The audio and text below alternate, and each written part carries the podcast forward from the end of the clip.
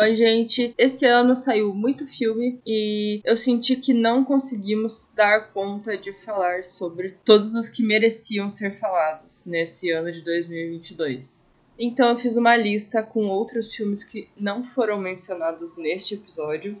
Em algum momento pode ser que eles tenham sido mencionados em texto ou até mesmo eu devo ter comentado sobre eles no Twitter, mas eu acho que são filmes que ficaram um pouco esquecidos esse ano, mas que valem a pena você conferir. São filmes que têm seus defeitos. Ela tá aqui já disponível na descrição desse episódio. Esse episódio foi gravado no dia 7 de dezembro, então provavelmente informações novas sobre filmes de 2023 ou não estão muito concretas ou já mudaram, que foi o caso do filme novo do Ari Aster com Joaquin Phoenix, que recentemente saiu a notícia aí que ele vai se chamar Bo is Afraid e não mais Disappointment Boulevard, como a gente citou no episódio, entre outras expectativas como por exemplo exemplo, o novo filme do Brandon Cronenberg, Infinity Pool. Então, sem mais enrolação, fiquem com o Horror Perspectiva 2022.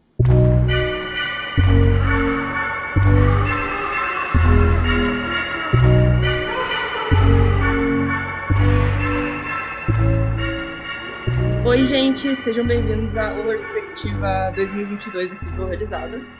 Fechando o ano aí, dando nosso espetáculo sobre os filmes de terror que rolaram esse ano, tentando prever algumas coisas para 2023, de repente, mas é, não tô sozinha hoje. Esse episódio tá mega especial porque eu tô aqui com a galera do Massacre Podcast. Sejam muito bem-vindos. Oi, gente, eu sou a Mavi. Eu sou uma das pessoas que compõem o Massacre Podcast. Eu faço psicologia. Na verdade, eu sou formada em psicologia, né? Eu tô acostumada a falar eu faço. uh, mas eu sou formada em psicologia e eu estudo artes visuais. E eu gosto muito de cinema e gosto muito de falar sobre cinema de horror. E estou aqui com meus queridos parceiro de podcast, se apresenta. Eu sou Victor Finkler, sou mestrando em comunicação, publicitário de formação e faço boa parte das vezes o host do Massacre Podcast. E também, assim como o Murilo, e ele vai falar isso logo mais, eu também estudo e pesquiso cinema de horror e a gente tá tocando aí o Massacre, nós três, desde o começo do ano. Faz logo mais faz um, um ano de bebê Massacre aí. tá engatinhando já. Que lindo, que lindo Que ver ele bonitinho. crescendo.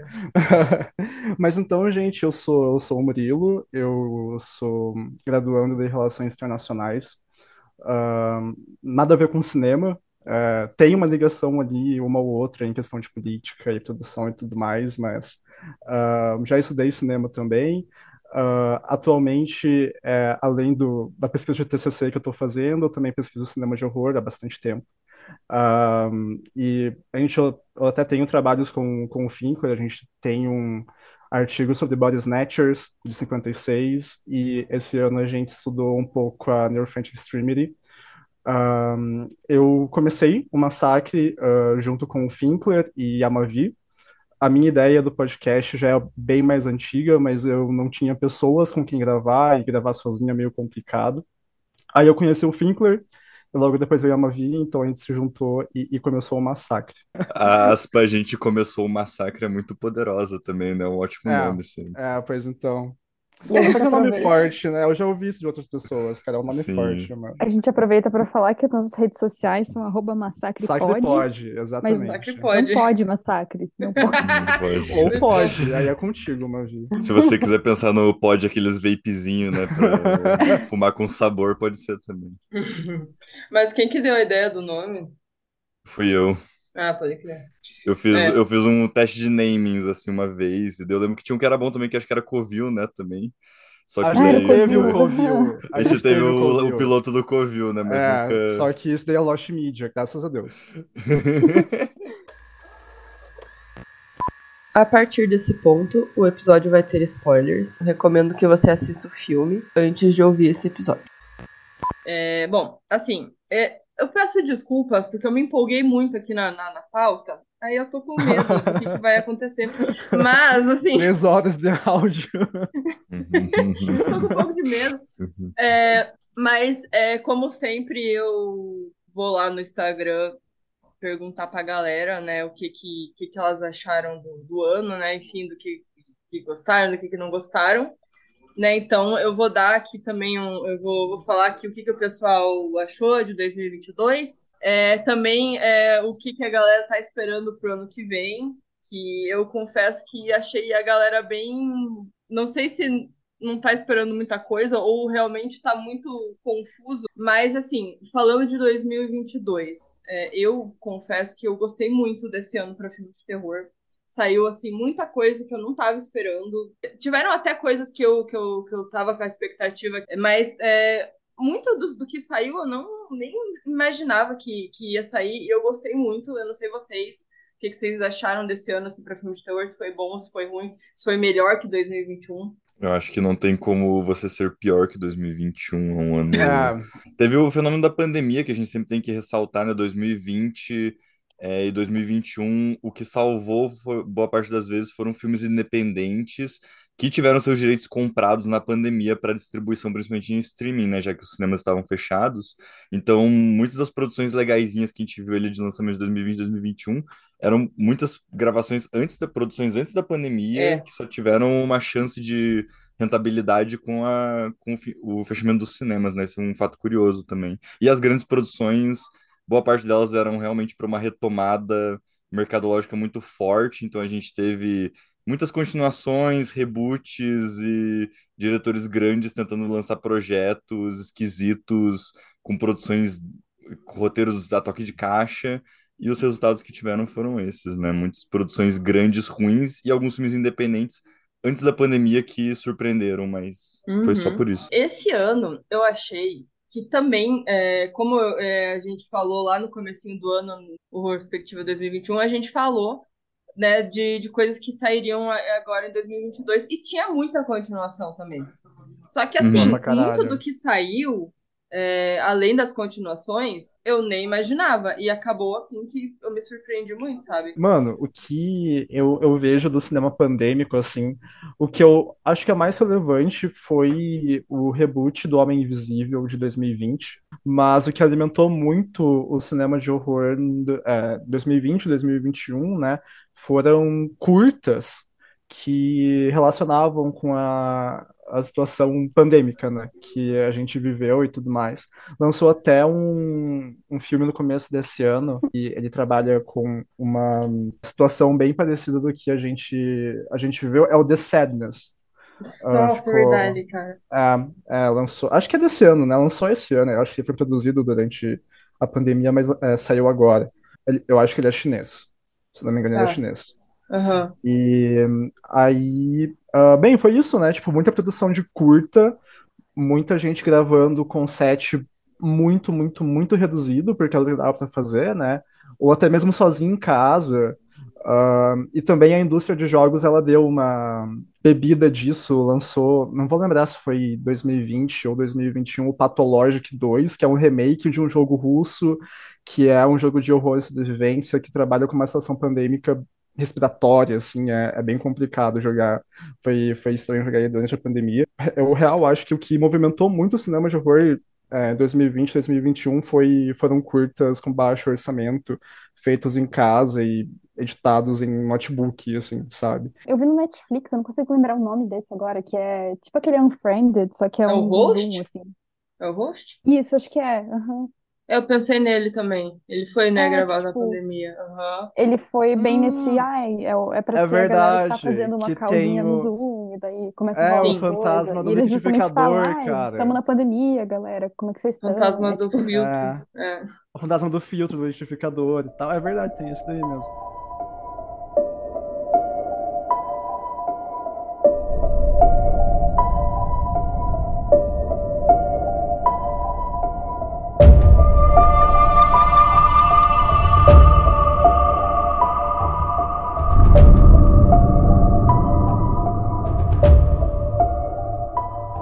Mas, assim, pra começar as categorias, né? Eu, eu coloquei ali a categoria Esquecidos, porque eu achei que tinha alguns filmes mesmo que eu não vi ninguém ou quase ninguém falando.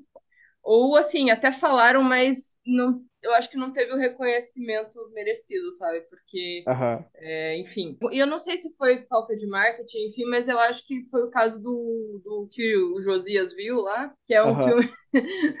que é O um que o filme Josias que o viu. Josias viu. Ele é um filme que eu gostei, mas eu confesso que eu demorei um pouco pra, pra, pra engrenar nele, sabe? No começo eu fiquei. Eu também. Caralho. Ele tem um segundo ato muito bom. A- É. O capítulo dos ciganos é muito bom. É, Nossa, tipo, é é o que carrega, bom. é o que carrega o filme na minha perspectiva, assim. É um filme que eu considerei ele bom, assim, até no episódio que a gente fez sobre ele, que a gente, que o, o Murilo cunhou o termo farm horror, né? A grande contribuição Ah. desse filme é ele agregar no gênero farm horror. E eu gostei do filme e tudo mais, mas realmente ele foi muito esquecido. E uma Muito. produção boa, é uma produção muito decente, legal. com atuações boas. Ele me lembrou muito o formato daquele Animais Noturnos, né? De alguns Uhum. anos, que saiu alguns anos atrás, assim, esse Uhum. formato de ser em capítulos, intercalar eles, ser uma essa atmosfera ultra sombria no interior dos Estados Unidos, assim. Eu Sim. gostei do filme, mas realmente apagado, apagado. E eu acho até triste, porque o filme é muito melhor do que muitos outros que foram mais comentados, assim, na mídia e tal. Eu acho ele É filme porque- legal, eu gosto do, do Horror Fazendinha. Eu também. Eu, eu, eu lembro que eu comentei no, no episódio que a gente gravou sobre, que aliás, se não me engano, é o 13 terceiro, que eu não tinha gostado tanto do filme, mas durante a conversa eu fui lembrando de pontos e pontos assim que me fizeram gostar um pouco mais do filme. Só que aquilo, talvez por ser uma produção mais independente, não ter tido tanta grana para marketing e tal, é, tem Uhum. coisas assim que é, tu tem que ver mais de uma vez para conseguir pegar no filme. Por exemplo, tem duas cenas que ah, aparece uma sombra escura em pontos da tela que se você não tiver prestando muita atenção, você não percebe. Então, tem, tem várias coisinhas assim. Então, Ó, vocês colocaram ali, né, na verdade, o Murilo, né? hum. Colocou o Watcher. Você gostou? Hum. Cara, eu gostei do filme. Eu Uhum. fui assistir ele não dando nada pra ele, assim. Eu vi no catálogo lá. E eu fiquei, hum, interessante. Eu fui Uhum. ver, no começo eu achei, porra, ah, é um casal, se muda pra cidade natal do, do cara e apartamento novo. E eu fiquei, ok, tá, Tá. pode ser legal. E quando o filme foi crescendo e tal, e que foi desenvolvendo a história, é, para quem não assistiu, né, uma sinopse é o- um casal se muda pra cidade natal do, do cara e ela vê um assassinato, ela vê uma parada no um cara muito esquisito no prédio da frente, e esse cara começa a stalkear e perseguir ela. E você tem vários momentos assim do filme que, bicho, você fica, será que realmente é ele? Tem uma cena que aparece o pai dele doente. E Aham. você começa, tipo, a criar um laço com aquele cara, tipo, mano, talvez ele só é um cara introvertido, que é muito na dele, e pode ser, tipo, uma pessoa muito boa. É, eu achei ele. Eu nem coloquei ele em lugar nenhum aqui da- dos meus, porque ele tá meio que neutro. Eu não. Não foi nem Aham. maravilhoso e nem horrível, sabe? Uhum. É, ele. Só que eu achei ele meio. Muita coisa já que eu já tinha visto em outros filmes Aham. melhor trabalhado, Sim. então, assim, não foi algo que me chamou atenção. Mas é, o final, a cena É, não é final, eu achei satisfatória, entendeu? É Porque, bastante, tipo, é né? bastante. É tipo, toma, Nossa, olha aí, ô filho da puta. É isso. se sabe, fode, tipo, então, esfregar corno na sua cara. E também É, a Mavi mas, ali colocou Speak No Evil, que a gente vai Sim. falar É. dele ainda mais É, pra frente, bastante. mas é, ele, ele tá em tudo aqui, né? Tá, uma- tá em todas as categorias, eu acho.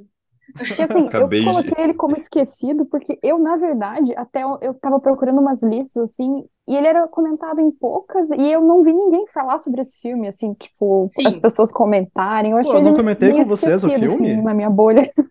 Eu não comentei Não. com vocês a Speak No Evil? Acho que não, Nossa, eu não lembro. Então eu vi sozinho e me calei sobre, porque eu assisti esse filme, velho. e É legalzinho, não é ruim, não. Eu comentei que eu queria assistir ele e né, perguntei assim, não, esse filme é bom, não. Aí o pessoal, assim, uma galera falou, cara, veja, por favor, é muito foda. E uma Aham. galera falou, cara, você vai passar muita raiva. Ou, ah, você, você- é, esse é o pior filme do ano. Tipo, assim, a galera tava nos extremos. assim.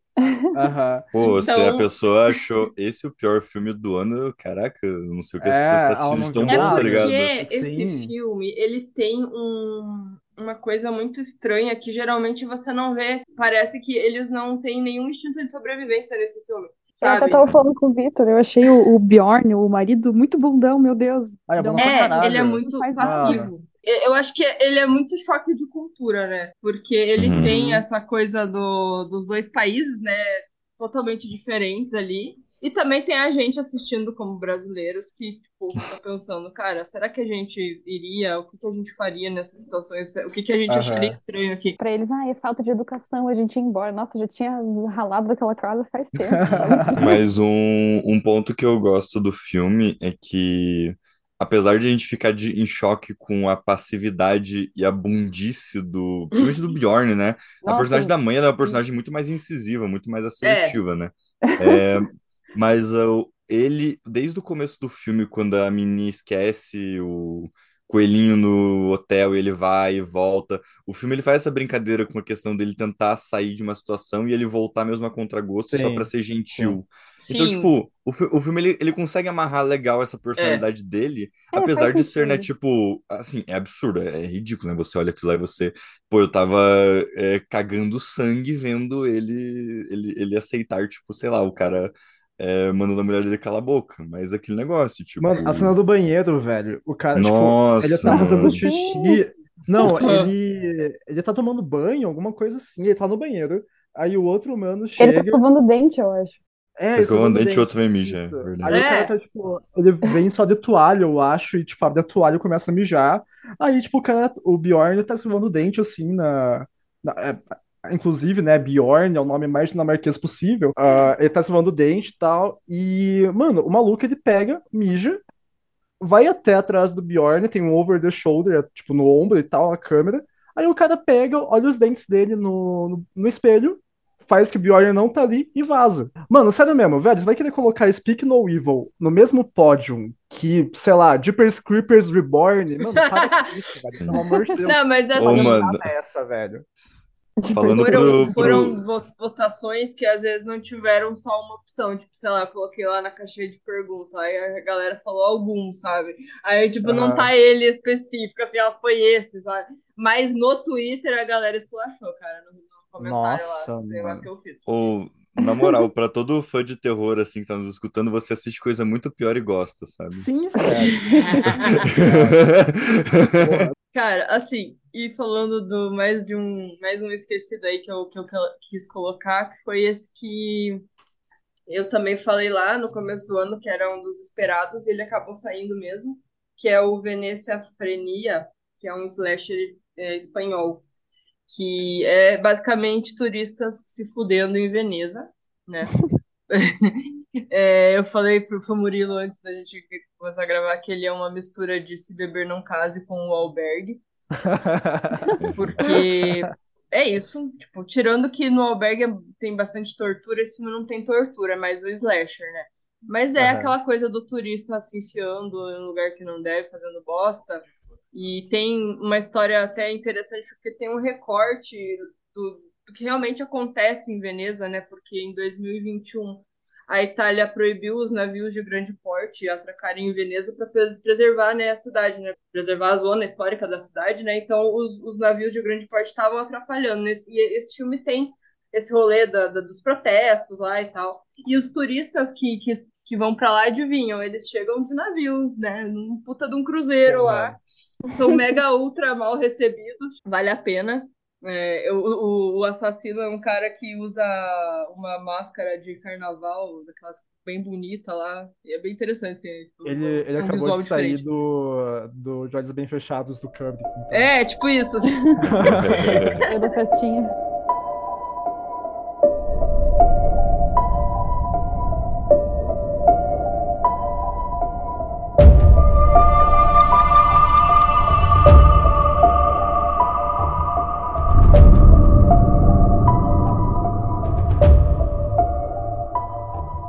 Bom, passando aí para outra categoria que, que a gente vai falar aqui, que são as surpresas de 2022.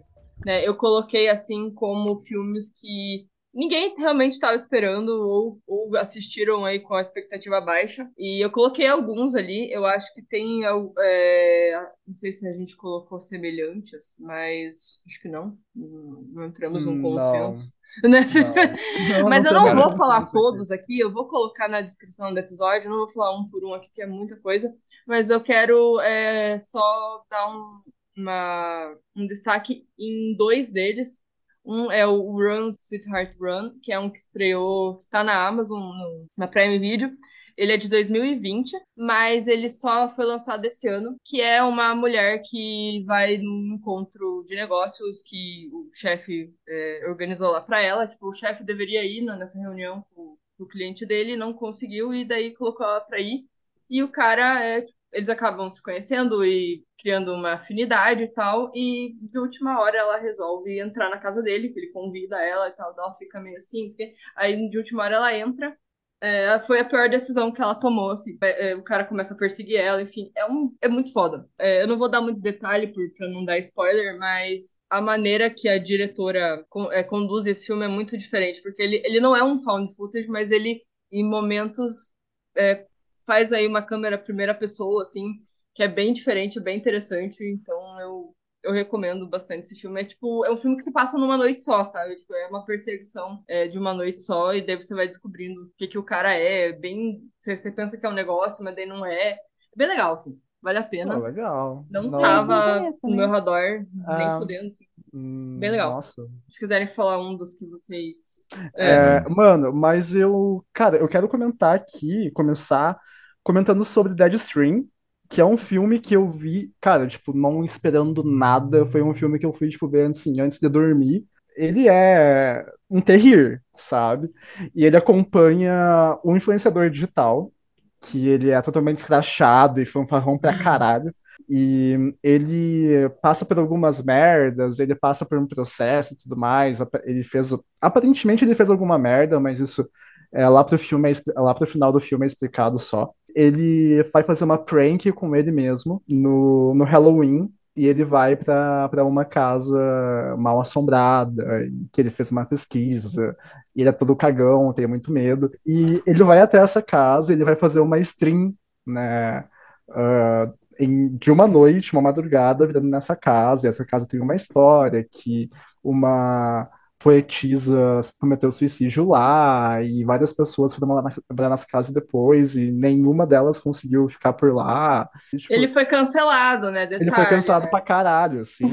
Ele E é, ele tipo, perdeu pros patrocinadores, daí ele tá Sim, fazendo tipo, isso pra de tanto- recuperar, né? É, É isso, de né? tanto que, tipo, mano, em cenas assim, mano, que ele tá fudido, ele tá com alguma coisa atrás dele, ele fica, patrocinadores, cara, tipo, calma, calma, respira, você vai continuar aqui, você precisa disso, sabe? E o que eu. É, exato. E o que eu achei legal é que o ator, que é um ator único, né? Cara, praticamente um ator único durante o filme todo, é, ele é um dos diretores do filme também. Sim. Ah, o cara fez tudo. Aham, o cara fez tudo, é o Joseph Winter. E, cara, é, essa parada, tipo, de, de stream e horror e tal, eu gosto um pouco, eu tenho um apreço por esse horror tecnológico e tal, esse horror que trabalha com essa mídia, mas me pegou de surpresa, assim, eu, eu pensei que eu não ia gostar tanto dele igual eu gostei. É divertido pra caralho aí, sabe? O legal é que ele põe os desafios, né? Tipo, ó, se eu ouvir um barulho, eu vou ter que ver o que que é. Isso é muito bom. Aham. Né, eu gostei dele. Eu gostei, eu gostei. É, Eu vou falar só mais um dos, das surpresas Aham. que eu, que eu achei aqui, que foi o Something in the Dirt, que é um filme que acabou de, de sair. Ele é um filme daqueles dois daquela dupla de diretores é, Aaron Moorhead e Justin Benson. A história é sobre dois, dois vizinhos aí que acabam de se conhecer. Eles acabam aí presenciando um, um fato meio estranho na, na- no apartamento de um deles. Eles começam a, a querer filmar o que está acontecendo, né, para fazer um documentário. Eu não vou falar muito para não entregar, mas tem uma vibe teoria da conspiração em Los Angeles, assim, que tipo, Uhum. muitos filmes fazem, que eu acho muito legal. Tipo, é muito específico, mas é muito interessante isso. É, então, é, é um filme bem. Pra quem conhece o, a- esses dois, sabe que eles fazem um filme bem amador, assim, bem independente mesmo. Então, é interessante, é, é bem louco, assim. Eles começam a criar umas teorias a partir do, do que tá acontecendo, começam a ver uns símbolos. E daí você fica pensando, assim, se- o que que, o que que realmente está acontecendo, o que que é real nesse documentário, o que que não, o que que não foi real, porque tem uma investigação, né, por trás, tipo, do que realmente aconteceu e tal. Então, assim, é bem interessante. É bem viajado, assim, mas vale a pena. Eu vou colocar os outros aí, mas é muito filme. É, porque, pô, gente, sério, se vocês estivessem vendo essa pauta que estamos vendo agora, vocês iam ficar assim. Como falar É, isso em uma hora e vinte, sabe? não Não tem como. Então, É a pauta torando. a pauta atorando, assim. Então, Exato. cara, é, eu, eu vou tirar esse elefante branco da sala, tá? Que, que é tá. o filme que posso, Isa, você deixa? Vai, vai, vai in this house. In this house.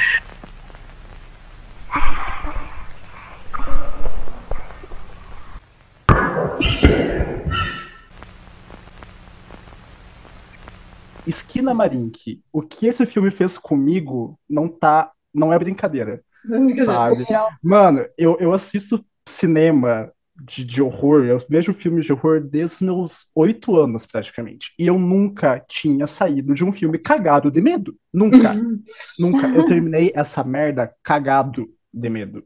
Eu, tipo, mano, eu vi assim, é, esse filme, eu acho que ele é muito a sua experiência com ele. Tem muita gente, inclusive, tipo, um cara bem grande no cinema de horror de crítica. Crítica não, ele fala sobre horror no Brasil, que ele não gostou do filme. Ele achou ele, tipo, nem interessante, ele achou assim, mediano, e eu discordo totalmente dele.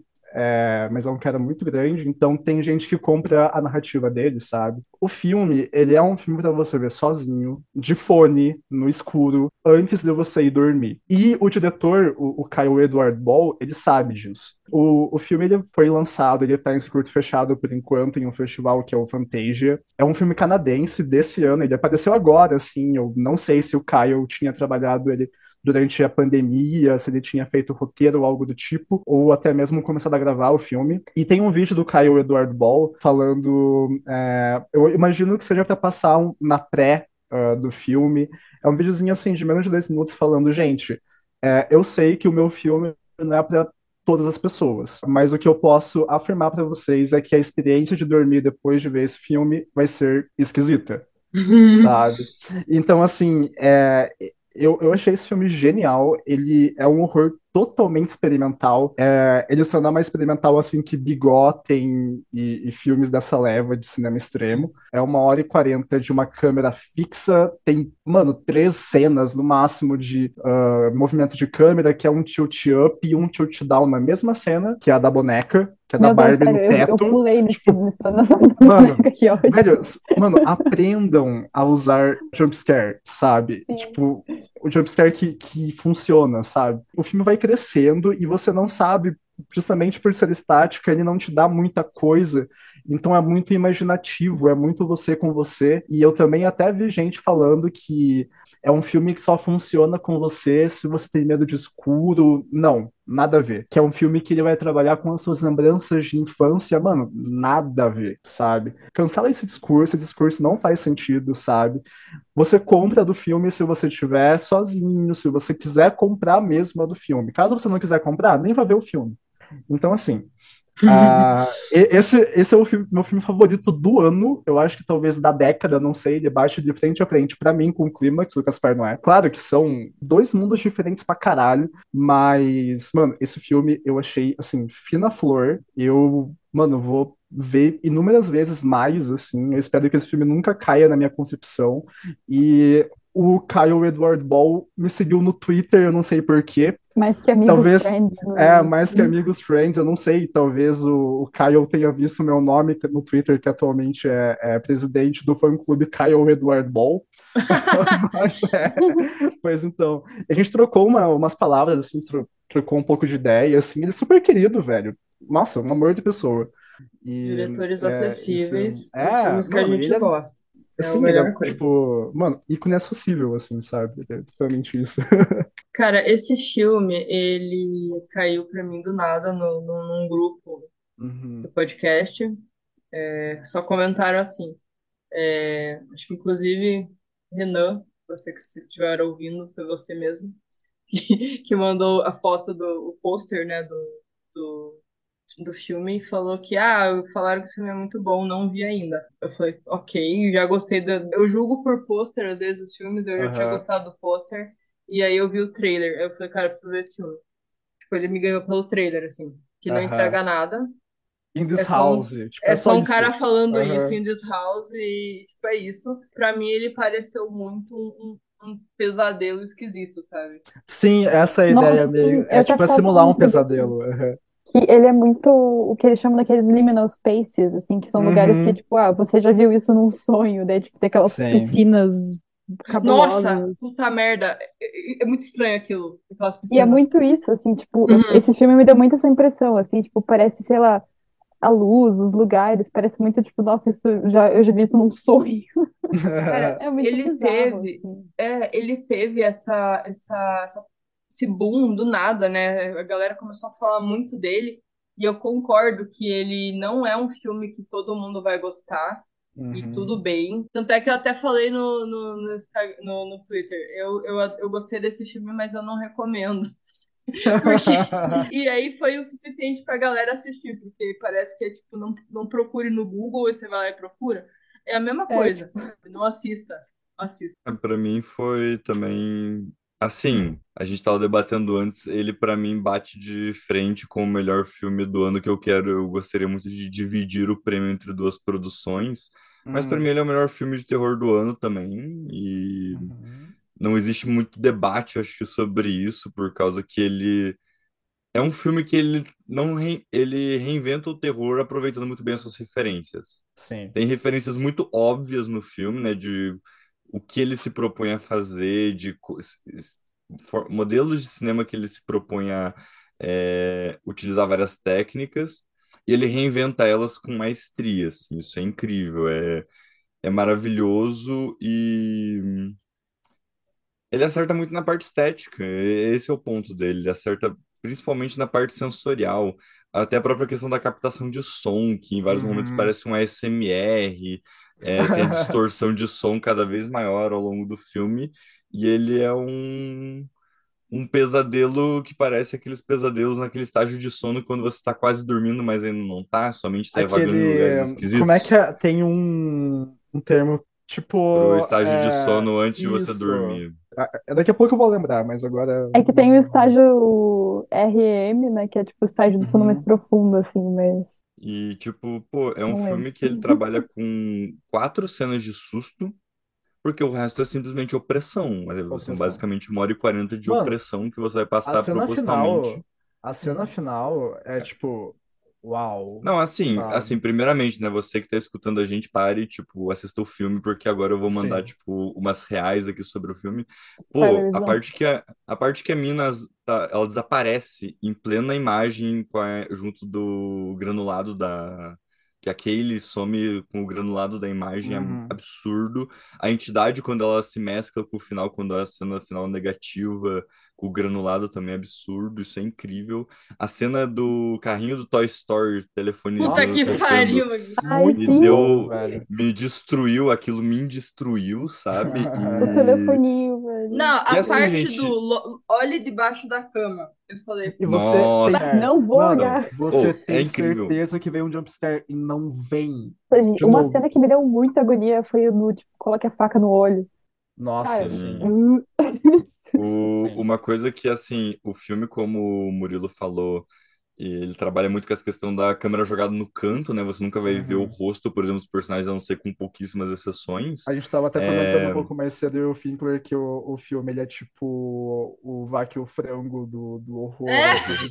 É isso. Porque- Eu acho que é por isso que ele caiu tanto na- no, no boca a boca, porque ele Uhum. tem coisas que você nunca viu em filmes. A- Além da câmera, ela trabalhar com essa questão de dela estar apontada para cantos, né?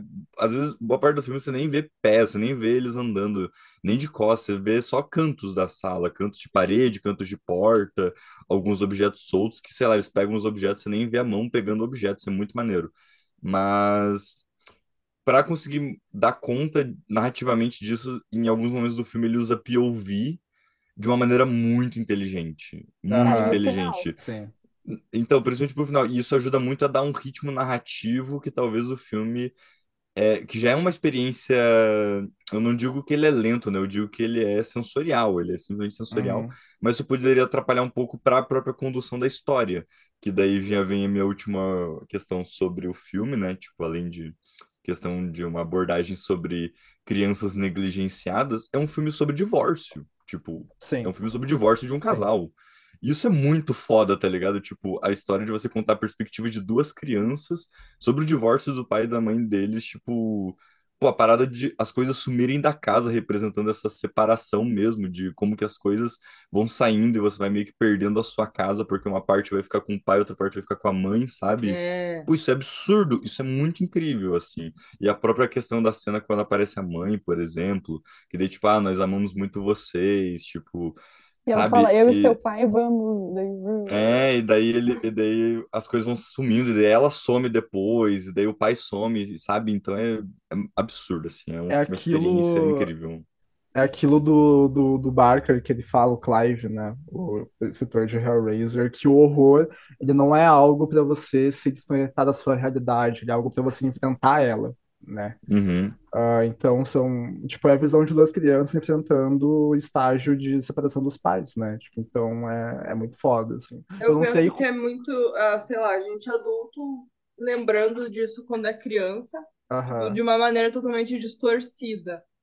Eu Pode ser tenho, também. tipo, né, distorcida que eu digo assim, com, né, pensando em algumas coisas que talvez não tenham acontecido daquele jeito, Uhum. muito mais assustadoras do que realmente foram também. É, ele é Eu totalmente tenho memórias de infância interpretação, assustadoras né? que eu tenho certeza que não foram, sabe? Tipo, Sim, que na minha cabeça foram. Não com separação, mas com outras coisas, enfim. Mas eu acho que depois exato. dessa defesa toda, quem não viu vai ver. É, Bom, quem escuta Horrorizados não tá muito preocupado com spoiler, porque eu sempre coloco aviso no começo. Ah, show. Então. É tipo, verdade, tem isso também. A gente não faz isso, mas lá tem spoiler pra caralho. É, Eu posso ué, começar tem também. mesmo. Bom, eu acho que a gente, se a gente falar mais ainda do filme, a gente acaba gastando o que tem pra falar dele. Por isso que eu queria Mano, falar eu só vou de. falar uma coisa. A partir daqui, até a decepção e espera que a minha espera tá lá, é, Skinamarink 2, eu vou falar esse mesmo monólogo em todos os pontos, de novo, Uhum. tá? Skin Link 2. Skinamarink 2, 7, 19. 19. Mas eu esqueci de falar um negócio que eu achei muito engraçado que eu li no Letterboxd. Uma review do cara falando o seguinte. Vai dar susto na mãe, desgraça, filho da puta, tá repreendido, vai quebrando, Senhor, toda maldição e em nome de Jesus, que o sangue de Jesus tem poder, vai caindo por terra, Deus de misericórdia, poder, glória, aleluia. É isso. Cara, tava gênio, assim, gênio, também. gênio, gênio. Ai, muito brabo. Eu faço dessa review a minha. A minha, É uma review de todos. assim, é uma review, tipo, é Uma carta coletiva ao diretor. é uma carta coletiva ao Caio Edward Ball. Eu vou, eu vou enviar isso pra ele no Twitter. Bom, já dá pra dizer que está nos favoritos também, né? Não tem como. Mas existem alguns filmes que eu coloquei nos favoritos que é, é mais aquele gosto pessoal, não necessariamente podem ser os melhores, mas Uhum. ele tá ali no, no- no nosso coração. Que é uns que ninguém falou também, que, que eu achei uma, uma, uma sacanagem, que foi o, o filme do Cronenberg que saiu esse ano. A Ah, galera então. cagou para esse filme. O, o, Pô, eu, eu coloquei esse filme Não, na, na você colocou, mas lista. assim, Pô, a quantidade de gente que cagou pra esse Cagou filme total, ou falou total. mal, porque eu achei assim que Crimes of the Future, a galera tava esperando um choque visual maior do que Sim. realmente ele teve, né? Mas eu, não, Uhum. eu achei que. Eu não sei se vocês conhecem o, o, o- filho do Cronenberg. O Brandon Cronenberg. dois- Ó, é. o Brandon é embaçado, esse cara é bom, Então, hein? o Brandon Cronenberg, ele, é, para mim, o, o filme do, do Cronenberg pai se inspirou muito mais nos filmes do, do- Parece muito mais uma direção do, do Brandon Cronenberg do que do próprio Cronenberg, Aham, em alguns pontos. Mas no Tipo- geral eu gosto do filme também, do the Future. Eu acho que ele, sei lá, não é um dos melhores do Cronenberg, mas não é ruim, sabe? E a galera também, tipo, ah, não. Ah, velho, ele tá bem longe de ser ruim, mano. É. Bem longe. eu, eu vou pelo lado contrário, eu acho ele muito bom. Eu acho ele muito bom. Eu acho assim, eu, e eu até coloquei ele na minha lista como surpresa, Porque a gente sabe que o Cronenberg, dos anos 2000 pra cá, ele deu uma desandada, sabe, de mão, Sim. assim. Ele gosta muito de fazer cinema, isso com certeza, você vê que ele gosta de fazer cinema. Mas ele cometeu muitos erros nos últimos anos, então, assim, em 2022, um filme novo do Cronenberg, você pode achar muitas vezes que ele não tem nada de novo a dizer, mas ele fazer um horror de um universo esteticamente muito criativo e com debates tão modernos, sabe? Ele conseguiu trazer debates ultra contemporâneos do jeito dele, só que ele conseguiu se reinventar em muitos aspectos. Isso para mim foi um ponto muito positivo. Essa própria questão do filme não ser uma é uma ode ao grotesco, ao gore clássico como ele fazia, eu acho que ele se reinventou de uma maneira muito positiva. Ele conseguiu fazer um filme muito moderno. Eu achei, eu achei um filme muito jovem, para falar a verdade, sabe? Parece realmente um filme escrito e dirigido por alguém jovem, alguém que tá querendo fazer alguma coisa mais de vanguarda, assim. E você pensar que é o Cronenberg, assim, saindo muito da fórmula dele, pra mim foi uma surpresa muito agradável, um dos meus favoritos do ano também, e uma recomendação grandíssima. E quem não gostou é bobão, na minha visão. bobão. isso é bobão. Total, Bom. total. Não gostei no Crimes. Eu acho que o corte final não trabalhou muito bem com a Kristen Stewart. Eu acho que ela tá Sim. legal no filme. Eu acho que ela tá bem no filme. Ela tá Sim. bem, o-. É, o, o corte final talvez tivesse muita cena muito melhor com ela protagonizando, só que não foi do corte final. Sim. Eu acho que o, o corte final fudeu com a Kristen Stewart nesse filme. É, e daí falaram mal Pô. do personagem dela, ah, vai se dela, eu Mano, achei pelo amor de Deus, cara. Ah, a galera gosta de pegar no pé dela, né? Ai. Ô, irmão, esse você negócio- assiste, você assiste filme com hairstyles aí, tá falando mal É, exatamente. Chucky, tá ligado? Deixa o Cria, cria vergonha, cria vergonha na cara, sabe? Eu sou suspeita pra falar porque eu gosto muito de Cronenberg. Tudo que ele fez na década de 70, 80 eu assisti. Os mais atuais eu não vi, nesse, mas os que partem ali pro body horror, eu, eu vi tudo.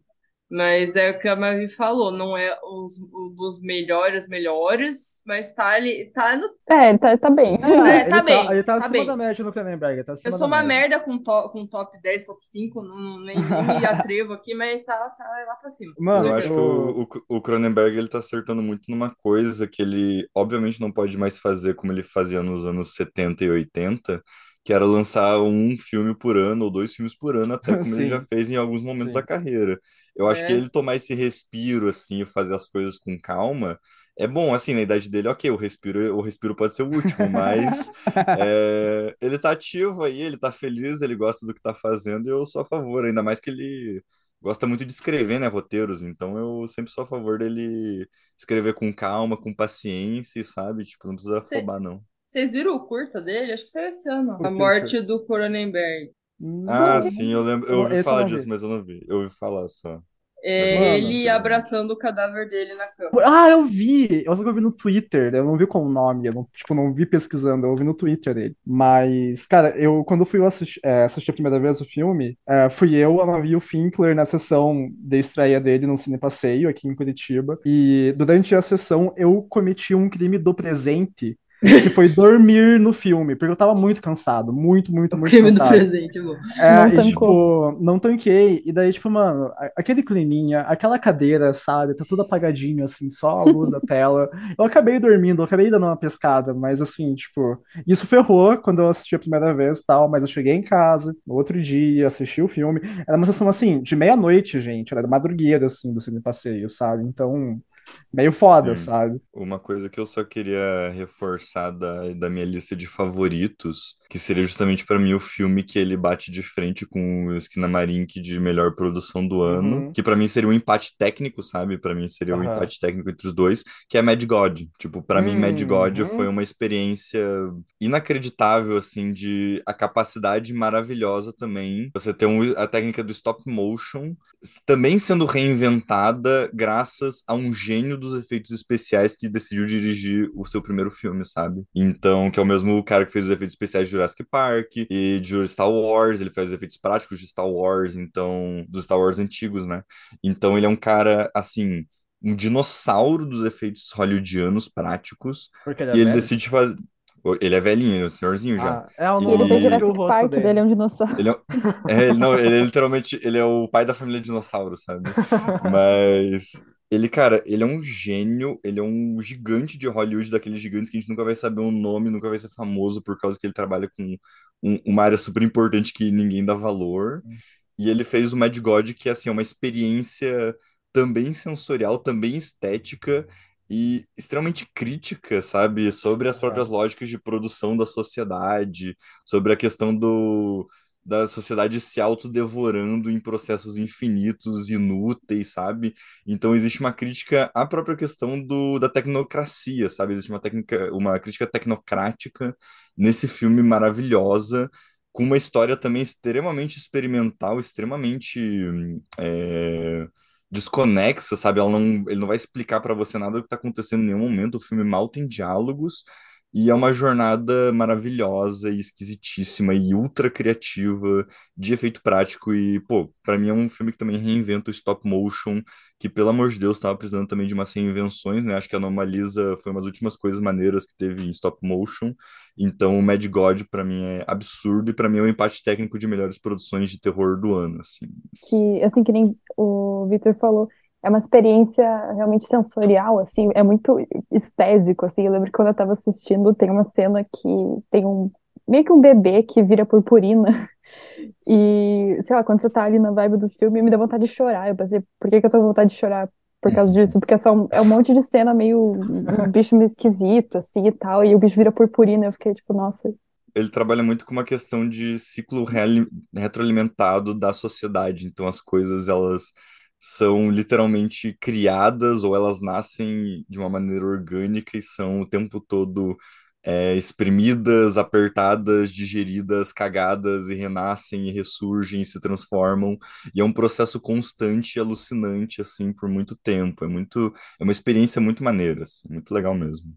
É, esse eu diria que é um dos meus favoritos também. Eu coloquei na minha, ali, como um dos que eu mais gostei, assim, desse ano. Eu, esse eu não vi, não posso opinar. E eu falando de favoritos, eu também queria comentar um pouco do Fresh. Que eu Boa! acho que Boa, é legal, um filme legal. que eu não, assim, pra mim foi um pouco surpresa, porque eu assisti também não dando muito, ah, sabe, sei lá, vai ser legalzinho, mas eu vi que era comédia, não sei o quê, daí eu fiquei meio, ah, preguicinha de ver comédia, tal, terror comédia.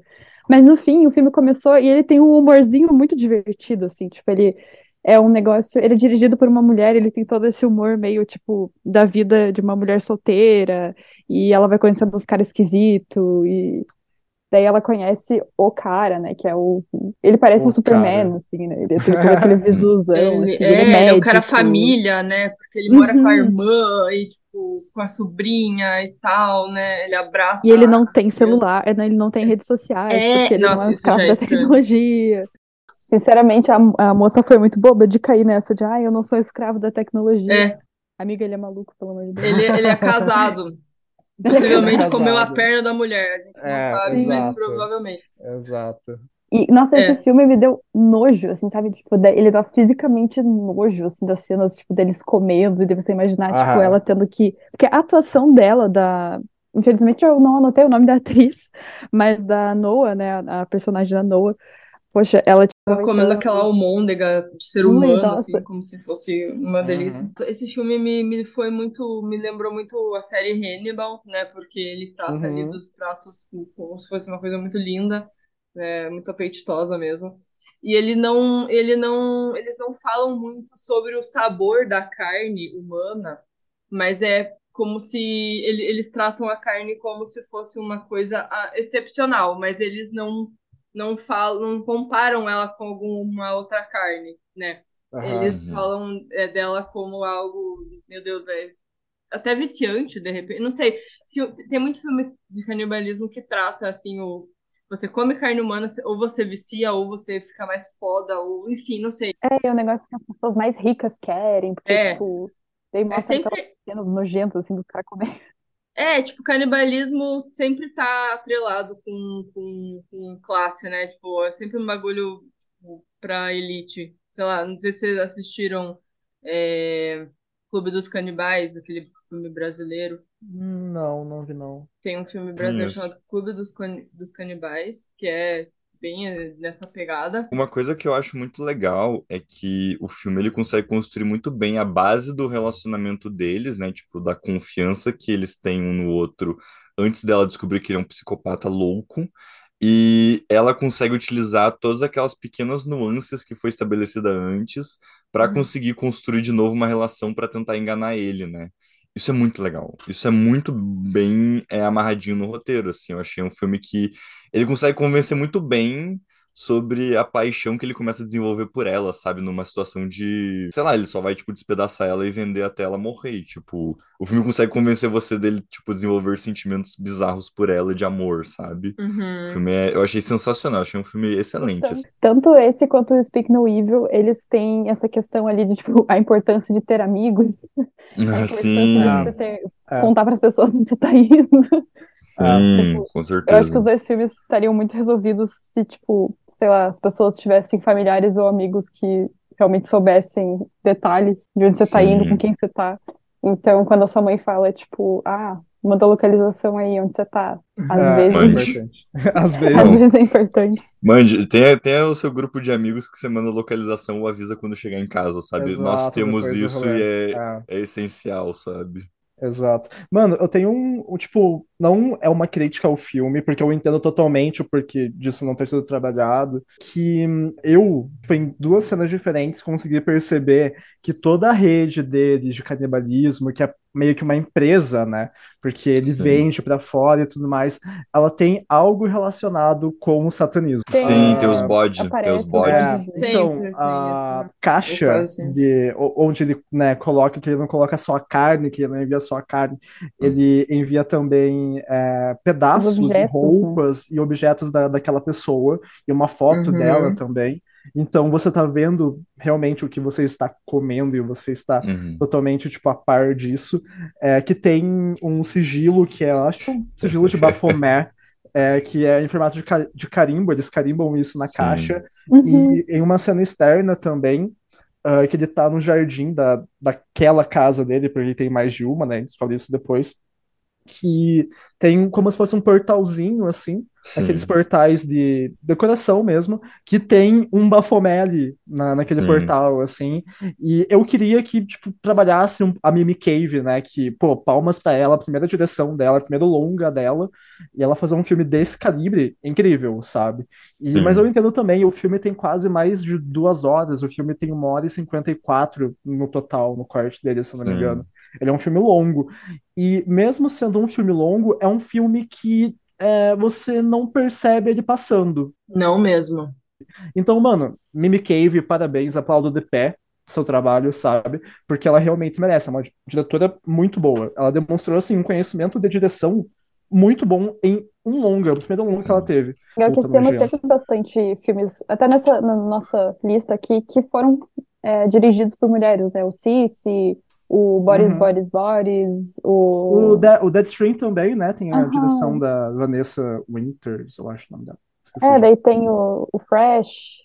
Enfim, Uhum. tem vários filmes ali que eu acho legal. Sim, falando nisso, tem um aqui que eu coloquei, que é o Pig, que ele é de um longa, Hum. ele é Ah, um o curta que virou longa, né? Eu, Aham. que também é dirigido por mulher, vale a pena também. Não vou me estender Eu- muito nele. O Hatching também, se eu não me engano, é direção feminina. Eu, eu O- posso Ah. pegar um gancho já na questão feminina no cinema?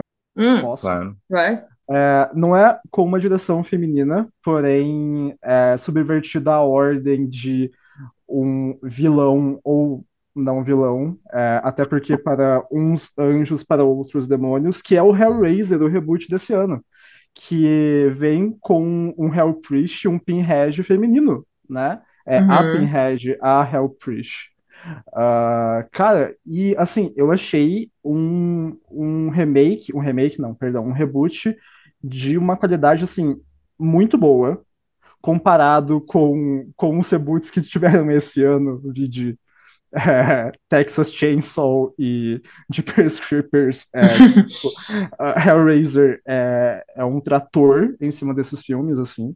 Eu gostei, assim, bastante do filme. Entendo as críticas, eu também acho que os personagens que deveriam ser os principais, eles são, assim, extremamente fracos, assim. Tem a profundidade de um Pires, muitas vezes. Ahn, e mais em questão, assim, de fotografia, CGI, ele caga um pouquinho no final e tal, em efeito, ah, mas no todo, eu achei um filme muito, muito, muito legal. E eu coloquei Esquina Marink e ele, o Hellraiser, como os meus favoritos do ano, justamente porque eu já esperava bastante o, o reboot do Hellraiser, que é uma franquia que eu gosto pra caramba. Eu vi todos os filmes do, da franquia, até os horríveis. uh, vídeo Hellraiser Revelations, Hellraiser Nossa 9. senhora, esse eu vi. É, nossa, horrível, horrível, horrível. E, mas aí o Hellraiser veio, veio muito, muito, muito bom. E a questão também de é, fotografia e maquiagem, a maquiagem do filme arrebenta. Cara, o que fizeram com. Me foge o nome da, da atriz que interpretou o, a Hell Priest, né? O, a, a Pinhead agora, mas Esqueci o a maquiagem muito boa. Achei incrível assim, a maquiagem. E não só a maquiagem dela, a forma de como os outros cenobitas são caracterizados também, assim, muito boa, muito boa. Então, O é porque eu filme acho que pode- aquela estética ouro e sadomasoquismo meio que não Aham. choca tanto mais, né? Sim, sim. Então, esse negócio mais. Não que os outros não tivessem, mas esse foca muito mais naquela modificação corporal bem extrema, né? Aham, sim. Que eu vi o pessoal também é, criticando é que o filme é muito limpo.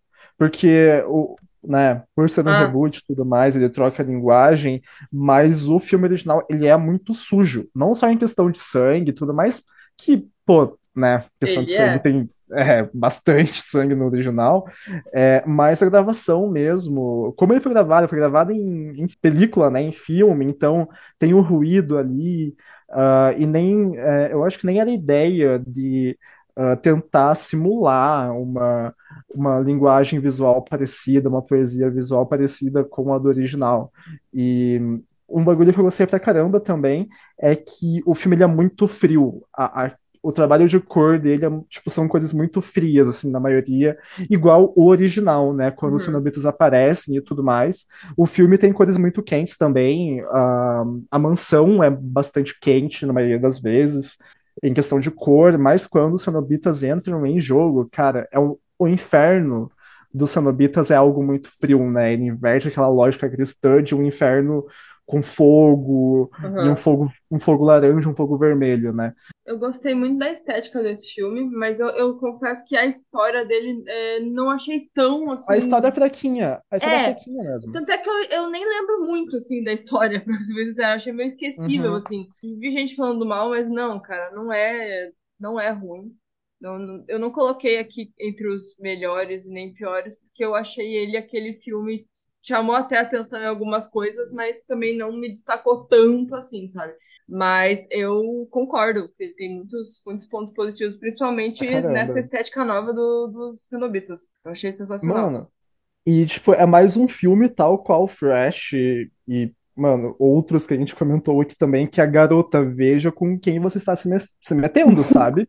Porque, mano, tipo, se ela não se metesse com aquele bosta, com aquele moleque do caralho lá, nada tinha acontecido? Uhum.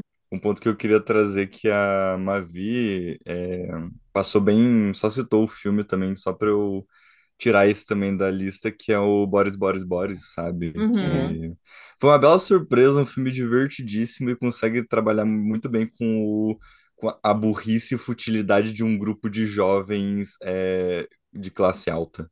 E Isso pra mim é essencial, sabe? Você rir de rico se fudendo. E aquela coisa, né? é, amigos entre aspas lá numa casa. Tipo, por que amigos entre aspas? Sim. Porque assim, não tem amigo ali, né? Todo mundo É. desconfia de todo mundo. Sim. Exato. Né? E, Cara. e daí isso acaba saindo fora do controle e a galera começa a jogar umas verdades ali. Então, assim, ninguém é amigo ali, né? Tudo Sim. falso. Total. Boa parte das, boa parte das pessoas que eu odeio não fizeram coisas tão ruins pra mim quanto aquele grupo de amigos fizeram uns pros outros, sabe? É, Isso todo é- mundo é horrível, ninguém é Todo legal mundo é horrível. Todo mundo- Não dá vontade nenhuma de. Você não torce por ninguém. E ele tem muito daquele filme. O filme do jogo, né? Clue, que é aquele filme antigo do, da mansão, né? O anfitrião morre, aí, tipo, quem matou, tá ligado? É muito isso, Sim. numa versão 2022. E o que que a Mavi ia falar uma hora, acho que era das pessoas serem terríveis também, se ia complementar alguma coisa. que todo mundo nesse filme trata os outros muito mal e, tipo, ninguém ali você sente muito, tipo, nossa, coitadinho, todos parecem meio horríveis, assim, e, Uhum. e eles estão, é muito engraçado as prioridades, assim, porque o filme é bem, tipo, ele tem um humor que eu achei divertido, assim, essa coisa bem, tipo, da geração Z, assim, e, ah, eles estão lá, tipo, todo mundo tá morrendo, dele tá falando, ah, mas amiga, você é tóxica, tipo, fala- usando vários termos, tipo, ah, gaslight, não sei o quê. Daí, tipo, tem aquele momento que elas estão brigando pela arma e pelo celular, e o celular é mais importante, assim. Daí, ele tem vários momentinhos, assim, que é, que é engraçado. E eu achei um filme bem divertido e, tipo, você fica. Não dá pra adivinhar o que aconteceu, assim. É bem. É Só no final que você realmente entende. E é Sim. bem, Pois é. Bem feitinho, assim. O, o único que eu faria questão, acho que, de mencionar sobre serem bons seria o Nope e o Barbarian. Tipo, na minha. Pra mim, Então, assim, eu só Eu, não a- então, eu vou deixar ele pro final, porque eu vou falar, vou dar uma menção ali dos, do que os seguidores falaram. Aí Beleza. eu vou, a gente pode falar sobre eles ali, então.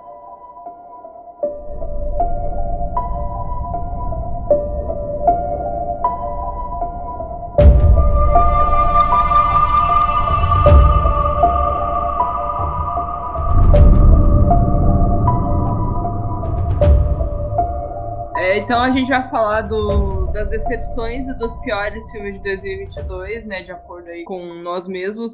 a galera também concorda, né? Então é o que importa, todos estão na mesma sintonia, tirando dois ali, que a gente já falou. Não, a gente não falou dos dois, a gente falou só do Não, foi só Eagle, um. É, E não concordamos em estar nos piores, né? nem um pouquinho. É.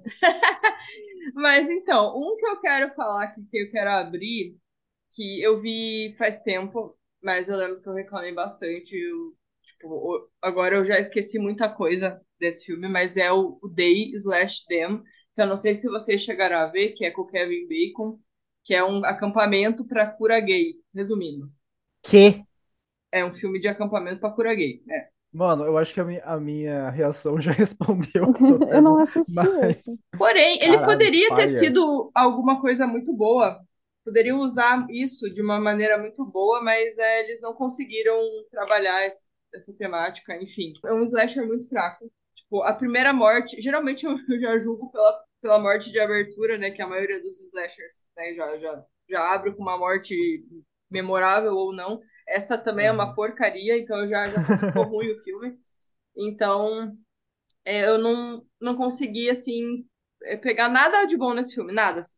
Nenhuma cena, nenhuma morte, nada. Tudo, tudo é ruim, é, é péssimo. Então eu coloquei, assim, como um dos piores que eu vi esse ano, fato, assim. E eu vi, acho que eu vi ele em agosto, e eu falei, não, cara, vai acabar o ano e não vai ter saído um pior que esse. Talvez Você Titanic achou o VHS sei. 99 tão ruim quanto o Day?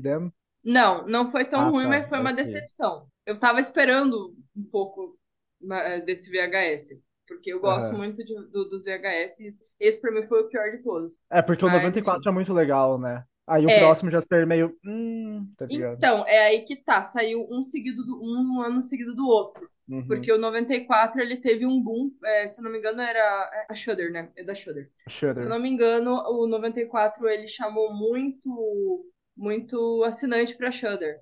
Uhum. E aí, o que, que eles fizeram? Ah, vamos fazer mais um, né? Mas daí fizeram muito rápido, né? Produziram muito Sim. rápido. Então deu, deu ruim. O, o terceiro que eu coloquei aqui foi o My Best Friend Exorcism, que é de um livro. Eu tava Uhum. assim, até empolgadinha e tal. E também é bem fraquinho, assim, tipo, nada demais. Também achei bem ruimzinho. Então, esses foram os três que eu coloquei. Eu sei que tem outros, mas tem, por exemplo, o que vocês colocaram aí, o Firestarter. Eu nem assisti, passei longe. Nossa, mano, sério, Não. que bom que você fez isso. Mano, eu acho Então, que daqui assim- eu fui o único que assistiu, eu espero que tenha sido o único, porque é muito Cara. ruim. Eu também não vi o O- Jeepers Creepers Reborn, porque também falaram fez muito mal bem, dele, viu, Isa? parei de ver. Fez bem, fez bem. É. Fire, o, o Firestarter, o Firestarter não é um livro do Stephen King, se não me engano? Exatamente, É um livro do Stephen King, né? exatamente. E, é- E e já é- e é tem um tipo, filme dele, né, com a Drew Barrymore. Tem? e a galera fala que o, a Tem. galera fala que nem o livro é muito bom assim, então, pô, não tem muito o que salvar, sabe? Mano, É, tipo, a o minha pessoal, experiência. eu não vi, eu não vi nem o filme antigo da Drew Barrymore, pra ser Aham. bem sincero. Eu também não. Cara, Não tipo, conheço. eu, eu vi esse filme no, no cinema, assim, tipo, foi. Cara, eu acho que foi logo no começo do ano, eu tinha ido fazer alguma coisa no centro, ver a final de algum campeonato. Aí, tipo, acabou o jogo, eu fiquei meio pá, porque o time que eu torço perdeu, e daí eu fui no cinema. E eu fui pago pra ir no cinema. Tipo, a pessoa que tava comigo falou, eu pago pra você. E tinha esse filme em cartaz, assim, daí eu falei, cara, tiro no escuro, Black Shot, vamos ver.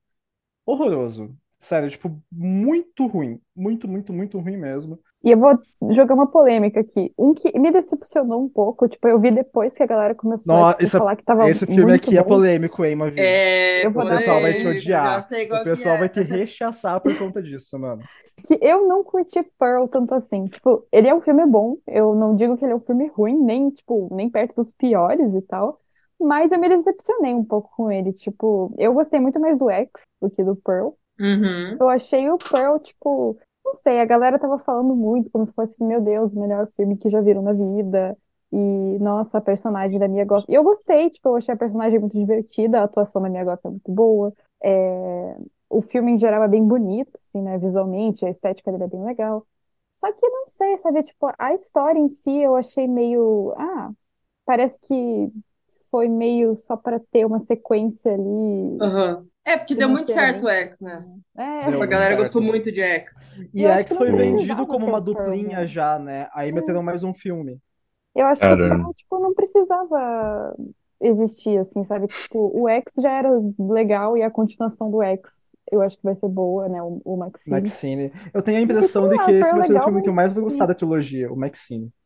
Não sei. Cara, tem um ponto que eu acho bem importante que o, o X, pra mim, ele consegue também reinventar o cinema de slasher à sua maneira e você o tempo todo convive com um grupo de personagens muito maneiros, assim, tipo aquele O grupo de- é isso, no X. Não, do X. No X você convive com um grupo de personagens muito maneiros, assim, aquela galera que tá gravando filme pornô, daí propõe um monte de debate entre eles, e a galera descobrindo coisas, questionamentos, é, questão do imposição do moralismo, a galera que vai pro, pro um lado oposto ao moralismo cristão conservador. Pra mim tem um, um debate muito maneiro que pra mim o Pearl, no formato dele, ele não agrega em nada, porque o X consegue ser um filme tão maneiro, tão interessante, com ali uns papos, umas convivências, umas interações tão legais. E o Pearl meio que tipo, ok, você sabe o que que vai acontecer, você sabe que aquela personagem vai virar aquela velha fodida maluca, e tipo, beleza. O, a própria questão de satirizar o formato dos filmes dos anos 50, eu acho que já tá um pouco saturado isso. né? Esse ano mesmo a gente teve aquele WandaVision lá da Marvel, que também satiriza o formato de série de TV dos anos 50 dos Estados Unidos. Esse filme, o Pearl, também se propõe a fazer essa sátira no sentido de, tipo, ah, é, tem uma coisa podre por trás dessa imagem fantasiosa, inocente, pueril do sonho americano, sabe? Pra mim isso é um pouco já meio gasto e, pô, a parte que eu fico mais triste, eu acho que foi justamente X ter um- um- uma força muito maneira, conseguir propor algo diferente dentro de um nicho, de um subgênero tão saturado. E o Pearl não, não agrega em nada na minha visão, assim. Tipo, ah, beleza, acontece tal coisa, você lembra que aconteceu lá no X, tipo, o carro cai no negócio, a pessoa morre, blá blá blá, o jacaré, mas tipo, ah, eu sou meio bo- bobo. Eu sei que o filme ele tem essa proposta de mostrar esse lado infantil e inocente quebrar isso um pouco, mas no final pra mim fica só um pouco bobo pra um filme de uma hora e meia, sabe? Eu acho que o X, o X foi uma surpresa maneira assim para mim, por isso que eu falo que o Pearl é, não é um filme que eu odeio, não é um filme que eu me senti aviltado ou que eu me arrependo de ver. Mas eu coloquei como decepções ou piores do ano, porque assim, eu realmente escapei de ver coisa que eu achava que ia ser ruim, sabe? Halloween Ends, por exemplo, até agora eu não vi, assim, só porque, tipo, eu tô com preguiça de ver coisa ruim, Ah, sabe? Eu tô velho, com preguiça não. de ver. É, é divertido, cara. Não tem que ser Não, bom, é eu Halloween, sei. mano.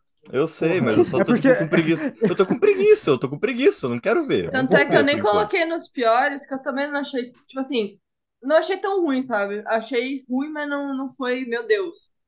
É porque, Caralho. mano, o, Eu o escapei de pessoal- órfã, eu The, Orph The Orphan tipo, é feio. Mas, mano, é porque o pessoal tava rechaçando tanto o Halloween ah, Kills que, tipo, eu, eu concordo que não é um filme bom, o Halloween Ends. Eu gosto, eu sou fã de Halloween, ah, mas eu concordo que não é um filme bom. Mas, tipo, comparando com o que o pessoal tava massacrando o Halloween Kills, o Ends ficou, tipo, Ah, mano. ficou ali na amenidade, tá ligado? E, tipo, entregou. Não o que o pessoal queria, né? Tipo, a, a Jamie Lee Curtis, que foi produtora do filme e tal, até tweetou um pouco antes, assim, um pouco antes de lançar, não, mas é, no começo do ano, falando, gente, é, fãs não vão gostar porque uma pessoa morre. Sabe? E daí era ela ou o Michael e tudo mais, assim. Sim. E eu, eu entendo, tipo, não gostar, assim, mas, tipo, eu acho que tá longe de ser um dos piores do ano, assim, Cara, sabe? eu acho que ele só Ah, não sim. combina com Halloween.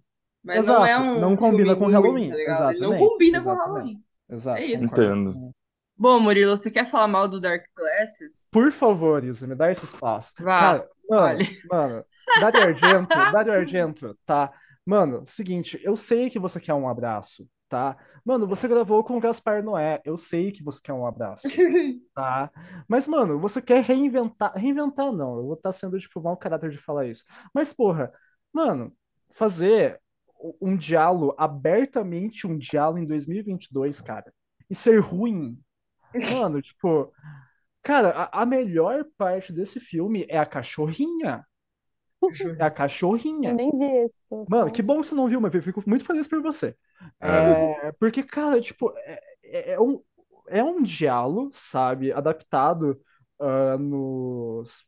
Tipo, nesse ano agora, 2022, assim, e ele trabalha com. No começo do filme tá tendo um eclipse, você não entende nada, e daí você vai entender depois que é uma alusão à cegueira, porque a principal, ela acaba ficando cega depois de um acidente, e daí entra um molequinho na história. é, Ela se sente culpada porque ela matou ela a sente- família dele. Exato, tipo, isso até então é legal, assim. Só que é tipo um filme muito óbvio, sabe? É tipo um episódio de Scooby-Doo, assim. Você sabe quem que é no final. Eu, acho, eu Sabe, gostei da, tipo- constru- da, da construção da relação deles, assim, até. Mas Uhum. é, é, é um filme que entrou no. De novo, mais um daqueles filmes que, pra mim, entrou no, no limbo, assim, no neutro. Uhum, Não, a- não odiei. É- é- mas era um dos que eu estava esperando. sim. É, não, não. Então, eu também tava foda. esperando. Eu também, eu tava, tipo, apreensivo pra esse filme, porque é o Dario Argento, mesmo eu achando ele um criminoso, sabe, pelo que ele fez no, no, no Suspiria com a, com a mulher dele na época, a esposa dele na época, que ele roubou o roteiro do filme dela e não deu crédito Ah. pra ela. É, eu gosto dos filmes dele. Suspiria é um filme maravilhoso. A, trilo- a trilogia ela acaba tipo se perdendo um pouco ali no inferno e no meio das lágrimas e tudo mais. É que a Desceu- gente pensa, né? O cara tá Esquisito. há muito tempo sem fazer nada. É. Aí a gente realmente espera uma volta grandiosa. Não foi o que aconteceu com o Cronenberg, por mais que muita gente tenha aí falado mal do, é, do Crimes, mas eu acho que é aquela, aquela é, expectativa, né, que a galera coloca em cima de um, um retorno Aham. de um grande diretor e daí Mas assim, comparado com Jeepers Creepers Reborn, é um filmão, sabe? Cara, eu fiquei muito Então- triste que eles erraram mais uma vez no, no, no, no Deep Pursuit. Então, Porque é um no diretor 3 de- um já, diretor já novo, né? afundou, né? É um diretor novo, né? É, pois Nesse. é, mas no 3 já era um diretor novo, né? Horroroso. Não, Ah, era eu- mesmo. Já era o, o, mesmo dos outros dois? É, porque ele Ah, eu achei que, escreveu. não é. eu achei que era ele- o primeiro e o segundo com ele. Ele Nossa, roteirizou, eu acho que é o mesmo. Ele roteirizou quando ele tava, tipo, preso porque ele foi preso por abuso sexual, tá ligado? É, sim. Hum. Né? Então. Pois é, cara, é uma franquia que afundou mesmo, eu não tenho mais Sim, esperança, total, entendeu? total, Infelizmente, porque tinha potencial, infelizmente é foda, né? Entrou toda essa polêmica do diretor e, tipo, infelizmente ninguém fala desse filme mais, do- dos, dos, dos bons, né? Do um e o dois que eu gosto. Sim, sim. Ninguém fala mais também. Mas é, eu fiquei triste que foi uma franquia aí que se perdeu mesmo. E não, vou- não verei, não verei o 4. Todo mundo fala que é ruim, não Faz verei. certo, Isa. Pô, horroroso. E, e, tipo, mano, o que todo mundo não queria e todo mundo não esperou esse ano foi o Texas novo, né? Tipo, O Texas Mano. novo, é. Que tipo, nem parece ok. que foi esse ano, porque foi, foi tão no É, começo, né? é que nem começo, Pânico, Pânico 2021. 5. É outra Pô. que saiu esse ano e ninguém mais, Sim. tipo, já- nem tá nessa E foi- pauta, porque, e assim, sei lá. Não é um filme que eu odiei, não, velho. Eu fui ver no, no cinema e eu não, eu não consegui odiar o Pânico? Pânico 5, saca? Não, também não. Bom, assim, puxando aqui os, os piores de 2022 é, que a galera comentou, teve lá o Massacre da Serra Elétrica, a gente falou, o Halloween, o Halloween Ends foi imbatível nos, nos piores, assim, tipo, votação, assim, tá no... Eu vou até ver quantos por cento. Tá, tá- na verdade, tá quase junto com Olhos Famintos 4. Os filmes que a galera mais odiou foi Halloween Ends e Os Olhos, Fam- Olhos Famintos, né? Então, os top 3 aí foi Halloween Ends, Olhos Famintos e Massacre da Serra Elétrica. E é isso, Hum. né? E assim, o Sorria, por que eu coloquei aqui nas duas categorias? Porque assim, é, a galera, tipo, eu vi muita gente falando mal também. E quando eu, eu, abri a caixa de perguntas no Instagram, uma galera também comentou que odiou esse filme, sabe? Então, é, ele ficou muito dividido também, igual o Speak No Evil. Mas assim, eu gostei, cara. Eu assisti Sorria e eu gostei. Eu não sei se eu tava num dia muito, sei lá, sensível. Eu, eu levei muito susto, sabe? Então, tipo, foi uma, Aham. parada muito bizarra, assim, que aconteceu Ah, você comprou do filme. É, pra mim, eles conseguiram, assim, trabalhar umas cenas de terror diferentes, assim. Tipo, não sei se vocês Aham. chegaram a ver. Cara, eu acho que o pessoal ficou meio pá com, com o Smile porque a, o marketing desse filme foi absurdo, né? Então, ah, o pessoal, tipo, pensar, não sei, assim, é porque eu não tive essa impressão de algo que, assim, renovaria o horror, sabe? Porque o Ah, marketing não. foi absurdo, absurdo. Aí, com o marketing absurdo, você, tipo, imagina, pô, o filme é legal, só que você tem que entender que, tipo, quanto maior o marketing, talvez o filme não seja tão legal assim, sabe? Cara, então, eu caguei pro, pra esse filme. É aí que tá, porque assim, é, por exemplo, eu não fiquei, eu fiquei sabendo do marketing que eles fizeram depois. Eles, eles colocaram os atores aleatórios, né, pra ficar sorrindo, né, uns bagulho Sim, bem sim, estranho, sim. assim. Eu não Tem jogo de futebol e É, tal. eu é. não tava sabendo disso.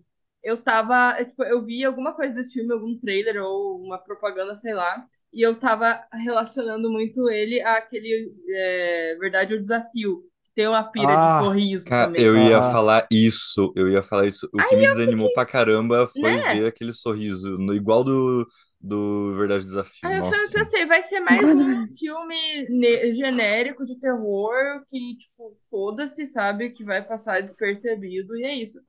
E não foi, pra mim não foi. Honestamente, eu fico mais surpreso da galera ter odiado tanto o Speak No Evil, né? Ter uma divisão Sim, tão grande do total, Speak velho. No Evil, que assim. Eu acho Isso me que realmente foi essa questão da raiva que as pessoas tiveram dos personagens. Eu acho que Sim. foi, é, é muito isso. É, a galera se incomodou muito também. Às vezes é esse o É um filme de objetivo. terror, é um filme de terror. Se ele faz isso, talvez é porque ele seja bom, né? Sei lá. é. Exato. Mas, mas eu fico feliz que o pessoal gostou de Barbarian também, que é um filme legal, é um filme maneiro, assim. Eu não colocaria como um dos melhores do ano, hum, tem muitos que eu considero bem melhores, assim, mas o Barbarian foi legal, foi uma experiência Cara, boa então, também. é. Outro, outro que eu, eu gostei muito foi o Barbarian, né? Uhum. E ele também. É que assim, eu, eu gostei muito da, dele ser dividido em duas partes, Aham. totalmente distintas. E de você Uhum. É, ter toda a, a desconfiança ali no, no personagem do Bill Skarsgård. Assim, você tem quase certeza que ele é algum cara maluco que tá fazendo uns vídeos bizarros na casa, naquela casa, assim, sabe? Eu Sim. pensei muito isso. E assim, não tinha como você não pensar isso e pensar em uma outra coisa totalmente aleatória. O filme não te abre isso, sabe? Tem, ele, ele joga ali uma estranheza no, naquela hora que a porta abre sozinha e tem e rola um barulho esquisito. Só se você é, olhar muito bem. Mas tem uma hora que, que a personagem principal ela tá dormindo e abre a porta, né? Aí ela vai ver, Sim. vai conferir com o cara se foi ele que abriu a porta. Só que não sei se vocês viram que atrás dela a porta fecha sozinha, a porta lá de trás. Sim, sozinha. sim. Sim, sim. Aí, a- aquilo, se você repara, você já você estranha que tem um- uma coisa a mais. Só que aquilo não é algo que, que tá ali pra você ficar percebendo na hora. Tipo, eles não. Sim, Não, sim. não tá em evidência, sabe? Então você só vai reparar se você olhar muito bem. É, O filme te dá todos os indícios de que, tipo, beleza, tem uma coisa estranha ali acontecendo, mas o cara pode ter a ver com aquilo, sabe? Uhum. Sim. É, é legal, eu gosto muito da tensão no começo de você realmente duvidar muito do cara, sabe? Essa questão do próprio do medo feminino, principalmente, né? Do, do, do suspeitar do homem, né? Obviamente, você Exato. ter medo de acontecer alguma coisa com você, assim, o, que é uma coisa que eu achei legal que vincula bastante com o Fresh, né? Que a gente tava falando antes Sim. ali, tipo, esse medo do, esse medo do totalmente justificável de qualquer, todo e qualquer homem, né? Então é muito legal, assim. E, e a própria personagem coloca, tipo, ah, no começo dá a entender ela conversando com o cara que ela passou por um relacionamento tóxico e tudo mais, antes de se ele ficar falando que, tipo, ah, ela tem que superar isso pra poder ter novas experiências e tudo mais. Você começa a achar, você começa a converger que esse cara vai ser o ponto do horror, e na verdade ele só acaba se fudendo, ele só é mais uma vítima, assim, ele só tava realmente, tipo, dando em cima dela, assim, tipo, flertando com ela, mas, tipo, de É, boa. é, eu, vi- eu vi uma galera elogiando muito mais a primeira parte que a segunda. É, muito mais gente falando que gostou mais da primeira Uhum. parte. Mas só que a Uhum, segunda sim. parte tem o Justin Long, né, cara? Então fica difícil você Ah. não gostar desse filme. É, O- A, a primeira parte eu valorizo muito a construção da tensão entre os dois Com personagens, isso certeza, é muito com legal. certeza. Mas entra o personagem dele, que é um cuzão. É, o que, que eu ia Sim. falar aqui? Então, é, outro que a galera deve estar se perguntando que a gente não falou até agora é o Nope, né? Mas óbvio que a gente Sim. não fala sim, dele. sim. Mas eu ia deixar Sim. ele. eu- é, antes da gente entrar no, nos recomendados, eu, né, falar que não, não tem o que falar, né? Nope, né? Enfim, não tem muito o que falar. Eu já falei tanto desse filme nesse podcast que, tipo, e todo mundo já deve ter visto nesse filme. Mas eu Uhum. gostei muito, eu, eu tive a oportunidade de ver ele no cinema, então, tipo, foi sensacional. O Hum? desenho de som dele é feito pra você ver no cinema mesmo, assim, Jordan É, Peele falou, né? Foi, tipo, aham, eu, eu li tá. isso. Jordan- Mano, só que falou. tem muito do filme que não saiu no corte. O corte tem umas três horas de duração, o corte do Jordan Peele. E tem, tipo, a do macaquinho, tem uma trama por trás, e você entende melhor do macaquinho. Aquele sapato no meio do nada em pé, você vai entender também. Eu espero muito que um dia saia Ah, eu Meu, o corte de ver. eu Blu-ray preciso desse, desse corte desse corte na minha mesa na minha agora, mesa, eu vou sabe? comprar o DVD. Agora a gente vai então pro que vocês recomendariam, né, de repente aí, que não foi falado aqui e que, sei lá, de repente não são os seus favoritos, mas sei lá, é um filme massa aí pra recomendar. Eu vou Mas, aproveitar para reforçar então, Mad God. Vejam Mad God, Boa. só isso Tá. mesmo. Só cara, isso, eu esse. vou, eu vou recomendar mais uma vez o Skinamarink e o Sissi, que foi um filme que eu vi por conta da. Isa, que ela gravou Ah, com é, a o gente lá no, ah, no Massacre, foi o 15º episódio nosso que a gente tem. Ah, e, cara, foi um filme que, assim, eu cheguei não esperando muita coisa dele e eu me surpreendi pra caramba, sabe? Sim. Tipo, a direção dele muito bem feita, jogo de câmera, fotografia muito boa, muito bonita. O filme tem uma estética Sim. própria, ele vende uma estética muito própria dele pra você. Eu agradeço a recomendação também pela Isa, porque é um filme muito massa. E tem o nosso episódio justamente sobre Sício do Massacre, que a 15º, Isa exatamente. participou. Décimo quinto. Eu vou colocar aqui Que- também depois Ah, fechou. ou Ah, verdade. Assim, é, eu, eu não vou falar todos aqui que eu recomendei, mas eu vou deixar também na descrição, porque é muita coisa que a gente não falou aqui. É, tem um específico que eu quero falar que vou, vou puxar igual o, o Victor falou de animação, eu quero falar do The House, que é uma animação que tá na Netflix, que é uma animação stop motion e britânica, que ela é antológica. Então, assim, é- são três histórias que focam na mesma casa, só que em tempos diferentes, até talvez em universos diferentes, porque cada um foca em criaturas diferentes. Tipo, Tem a primeira que são seres humanos, a segunda acho que são ratos e a terceira são gatos. Histórias diferentes, só que focando nessa mesma casa. E é, as duas primeiras são, são as que eu mais considero terror. A terceira ela vai assim para um drama fantasia, mas também é muito boa. É, é um stop motion muito bom. É, é uns bonequinhos de pano meio felpudo, assim. Eu não sei, é muito estranho. É, é bem estranho mesmo. Não é, não é uma animação bonita, sabe? Ela, é- ela é estranha. As histórias são muito boas, principalmente as de terror. É a, a dos ratos é a mais incômoda. E acho que eu vou recomendar também o. Acho que eu vou recomendar o Hatching, que eu ainda não tinha falado aqui no, no Hum. podcast, que é um filme finlandês, também dirigido por uma mulher. Eu não Ah, sei do se ovo? vou. É do ovo, isso. Ovinho. É, ele é Ah, dirigido pela Annabelle Gorham, não sei falar o nome dela, desculpa aí, mas é um filme que a garota acha um ovo de, de corvo, né? O corvo acabou morrendo lá e ela pega o ovo dele pra cuidar. E aí o ovo vai crescendo muito e, tipo, nasce uma parada muito louca. E É, parece o bebê do Razorhead, né? Do, do Lynch. É um bagulho meio Eu- esquisito, assim. Cara, então, ele é que ele vai mudando. né? Ah, É, ok. É que eu não vi o filme. Mas, É, tipo. vale muito a é, pena. sei que é o rolê do ovo, assim. É um rolê do ovo. Tá, ele esse também. tá, tipo, acho que top 10 da, na lista do, do, do, do Rotting desse ano, assim, de filme de horror. Cara, vale a pena. E então agora a gente vai para para nossa nossos achismos de 2023. O que que a gente de repente a gente espera do ano que vem, né, de alguns filmes ou alguma previsão que vocês acham o que, que pode ser tendência para o ano que vem, não sei, de repente vocês têm alguma ideia aí. Mas é, o que eu acho que a galera mais falou foi o Evil Dead, o, no- o- Uhum. o Evil Dead que foi, a- é, que foi aí adiado, era para ter saído esse ano, né? Aham. Rolou. O, o Megan, a galera também tá falando bastante, Ah, é, tá. que a galera mais falou assim. e o, o Knock at the Cabin, que é o, o novo filme do, do M. Night Shyamalan. Que então, então, tipo assim, são três filmes que eu vi a galera Ah. bem empolgada, assim, pra falar. Mas, assim, eu quero saber de vocês o que, que vocês querem ver ano que vem. Se vocês estão esperando muito Oh. ou não, não sei. Na moral, eu posso falar uma real já. Pode. Evil Dead, ruim. Megan vai ser ruim. O do Shyamalan vai ser ruim. Desculpa, gente.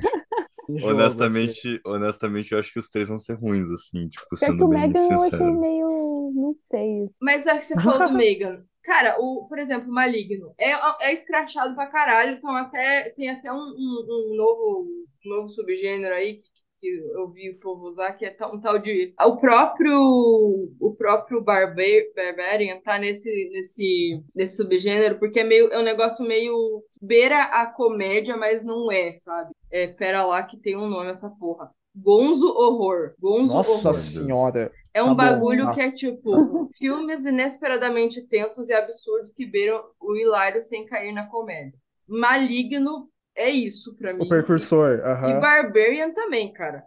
Tipo, eu, eu tô falando exatamente o que o Gimp escreveu aqui. O Gimp é- ele já participou de uns episódios com a gente e ele eu escutei esse termo dele, sabe? Sim. Ele falou isso. Olha, E então, assim, é, pra mim é isso. E eu acho que o Megan vai ser isso também, sabe? Então eu já tô esperando um bagulho mega, mega exagerado, escrachado. Eu, eu, eu vou reforçar meu argumento, porque eu também não gosto de Maligno, então. É, então, olha, lá. Daí- A probabilidade de você não gostar de Megan pode ser Mas eu, mas eu gosto de Barbarian, por exemplo. Então, vem, É. pode me surpreender, sabe? Então, talvez. Mas eu acho que é o que o Victor falou, não, não criar muita expectativa. Eu acho que é por isso que eu gostei tanto de 2022 pra filme. Porque Aham. eu não Uhum. criei muitas expectativas, sabe? Tipo, beleza, eu, eu queria alguns filmes. Por exemplo, o Nope, eu acho que era um dos que eu tava esperando bastante e cumpriu, né? Então, assim, n- não esperei muita coisa de remake mesmo, reboot, nada dessas coisas mesmo, de continuações, né? Por falar em continuações, vai sair a continuação do Exorcista, né? Dirigido pelo Sim. pelo mesmo cara que, que cagou na franquia Halloween. Então, assim, também não espero nada. O David Que Gordon Deus, que Deus Que nos o ajude. tenha. Que Deus que Deus nos. Que. Deus nos ajude, Deus tenha tenha. piedade desse homem. Cara, Tá amarrado em nome de Jesus, sei lá. Que ele falou. É, cara, enfim, é, um outro que vai ser continuação é o Wolf Creek 3. É um filme Também, australiano, sei sim, lá. sim. Eu, eu Ah, conheço sim, o é primeiro. australiano também, né? Tipo, É, então, eu, eu vi o primeiro e o segundo, é bem violentão, assim, é violência Aham. 0800, é isso. violência não tri- Inclusive, não eu posso estar enganada, mas eu acho que esse australiano, um que eu vi, um textinho curto sobre ele, que chama Run Rabbit Run, que é. Vai sair ano que vem, né? E é sobre uma mulher que trabalha com fertilização in vitro de crianças e tal, e daí ela tem uma filha que começa a ter uns comportamentos esquisitos. E se eu não me engano, esse é australiano. Eu posso estar falando bobagem, mas eu acho que é. Uhum. Ah, E esse aí, aparentemente, vai ser bem. Ele é um filme que foi lançado em 2022, só que em alguns festivais e tal, e não tá disponível para ver. Ah, Em alguns é, lugares é circuito, 2023. circuito fechado não conta, né? Tipo, É, lançado então, nesse ano e ano tal. que vem. Uhum. Mas esse eu acho que vai ser. Parece interessante, vamos ver. Hum, legal. É, É, maneiro. outro que não, não para nunca é Jogos Mortais. Parece que vai Nossa, ter outro. velho. Não. Ai. Vai Ai, ter mais velho. um Pânico, né? Isso tá O tudo Screen já tem Six. até a É, data. então. é, cara, eu tô, eu tô esperando esse daí porque eu vi o 5 e, tipo, só porque eu vi o 5 que eu quero ver o 6, assim, porque eu não, eu não espero muita coisa, não. É, eu, é. Então, eu, eu, eu pesquisei algumas coisas, parece que tem alguém que vai voltar do 4, que não ficou muito claro se morreu ou não. Caralho. E que, não sei, né? Tipo, isso é um boato. A Sidney não vai mais voltar, mas tá certo, não tem nem porquê. Não tem É. como, não tem mais porquê. Não tem mais Coitada da, porquê. da mulher. É, ele tá com uma proposta nova, né? O 6, ele vai pra Nova York, se não me engano, vai, vai ser outro rolê, né? Vai sair da cidade pequena, não sei o que, o que será, não faço ideia Cara, Jason pode- vai a Nova que York fazendo escola aí, né, mano? Porra. É, Predador também, né? É, Foi pra Nova York que ele vai? Não, foi pra Los Angeles. Los Não Angeles.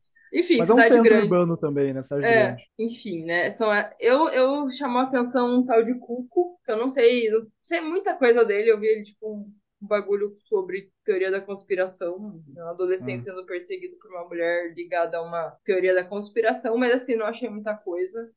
É. E tem ali os que vocês falaram que eu acho que é o que eu coloquei aqui também, que é o, o, o novo filme do André Do. Overdrall. Ele é inspirado num capítulo do Drácula do Bram Stoker, A Última Viagem de Deméter, Isso, é, tá. que é inspirado num capítulo do Drácula do Bram Stoker. É, vocês, o Finkler colocou agora na pauta aqui, eu tô vendo a, a pauta, e, mano, o, o Nosferatu, infelizmente, teve que adiar a o seu lançamento por conta de Morbius, né? Porque ninguém aguentava mais filme de, de vampiro em 2022 com Ai, meu Morbius. Deus. Ah, que Então, legal. E Morbius foi lançado, né? Que é uma beleza.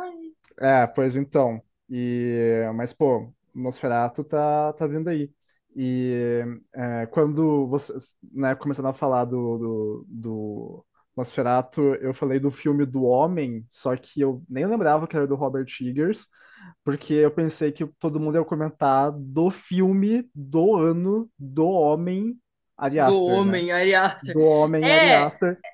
eu, assim, eu tô muito afim de ver esse filme, mas eu não sei se ele vai sair ano que vem, cara. Porque tem tanto, Então, é porque tá uma loucura. Tá uma loucura esse filme, cara. tanto, tanto boato de que ele vai ter, tipo, mais de três horas, aí, É. sei lá, ninguém sabe se vai ser terror, se não vai. É, É, mano, o que o Ari ai. Aster falou é, vai ser um terror dramático com uma comédia de mais três horas, algo do tipo. Ele falou algo do tipo assim. Mas, tipo, mano, sei lá, tem tanta coisa acontecendo, sabe? É um filme do Ari Aster junto com o, o Coringa Joker, sabe? Junto É, com.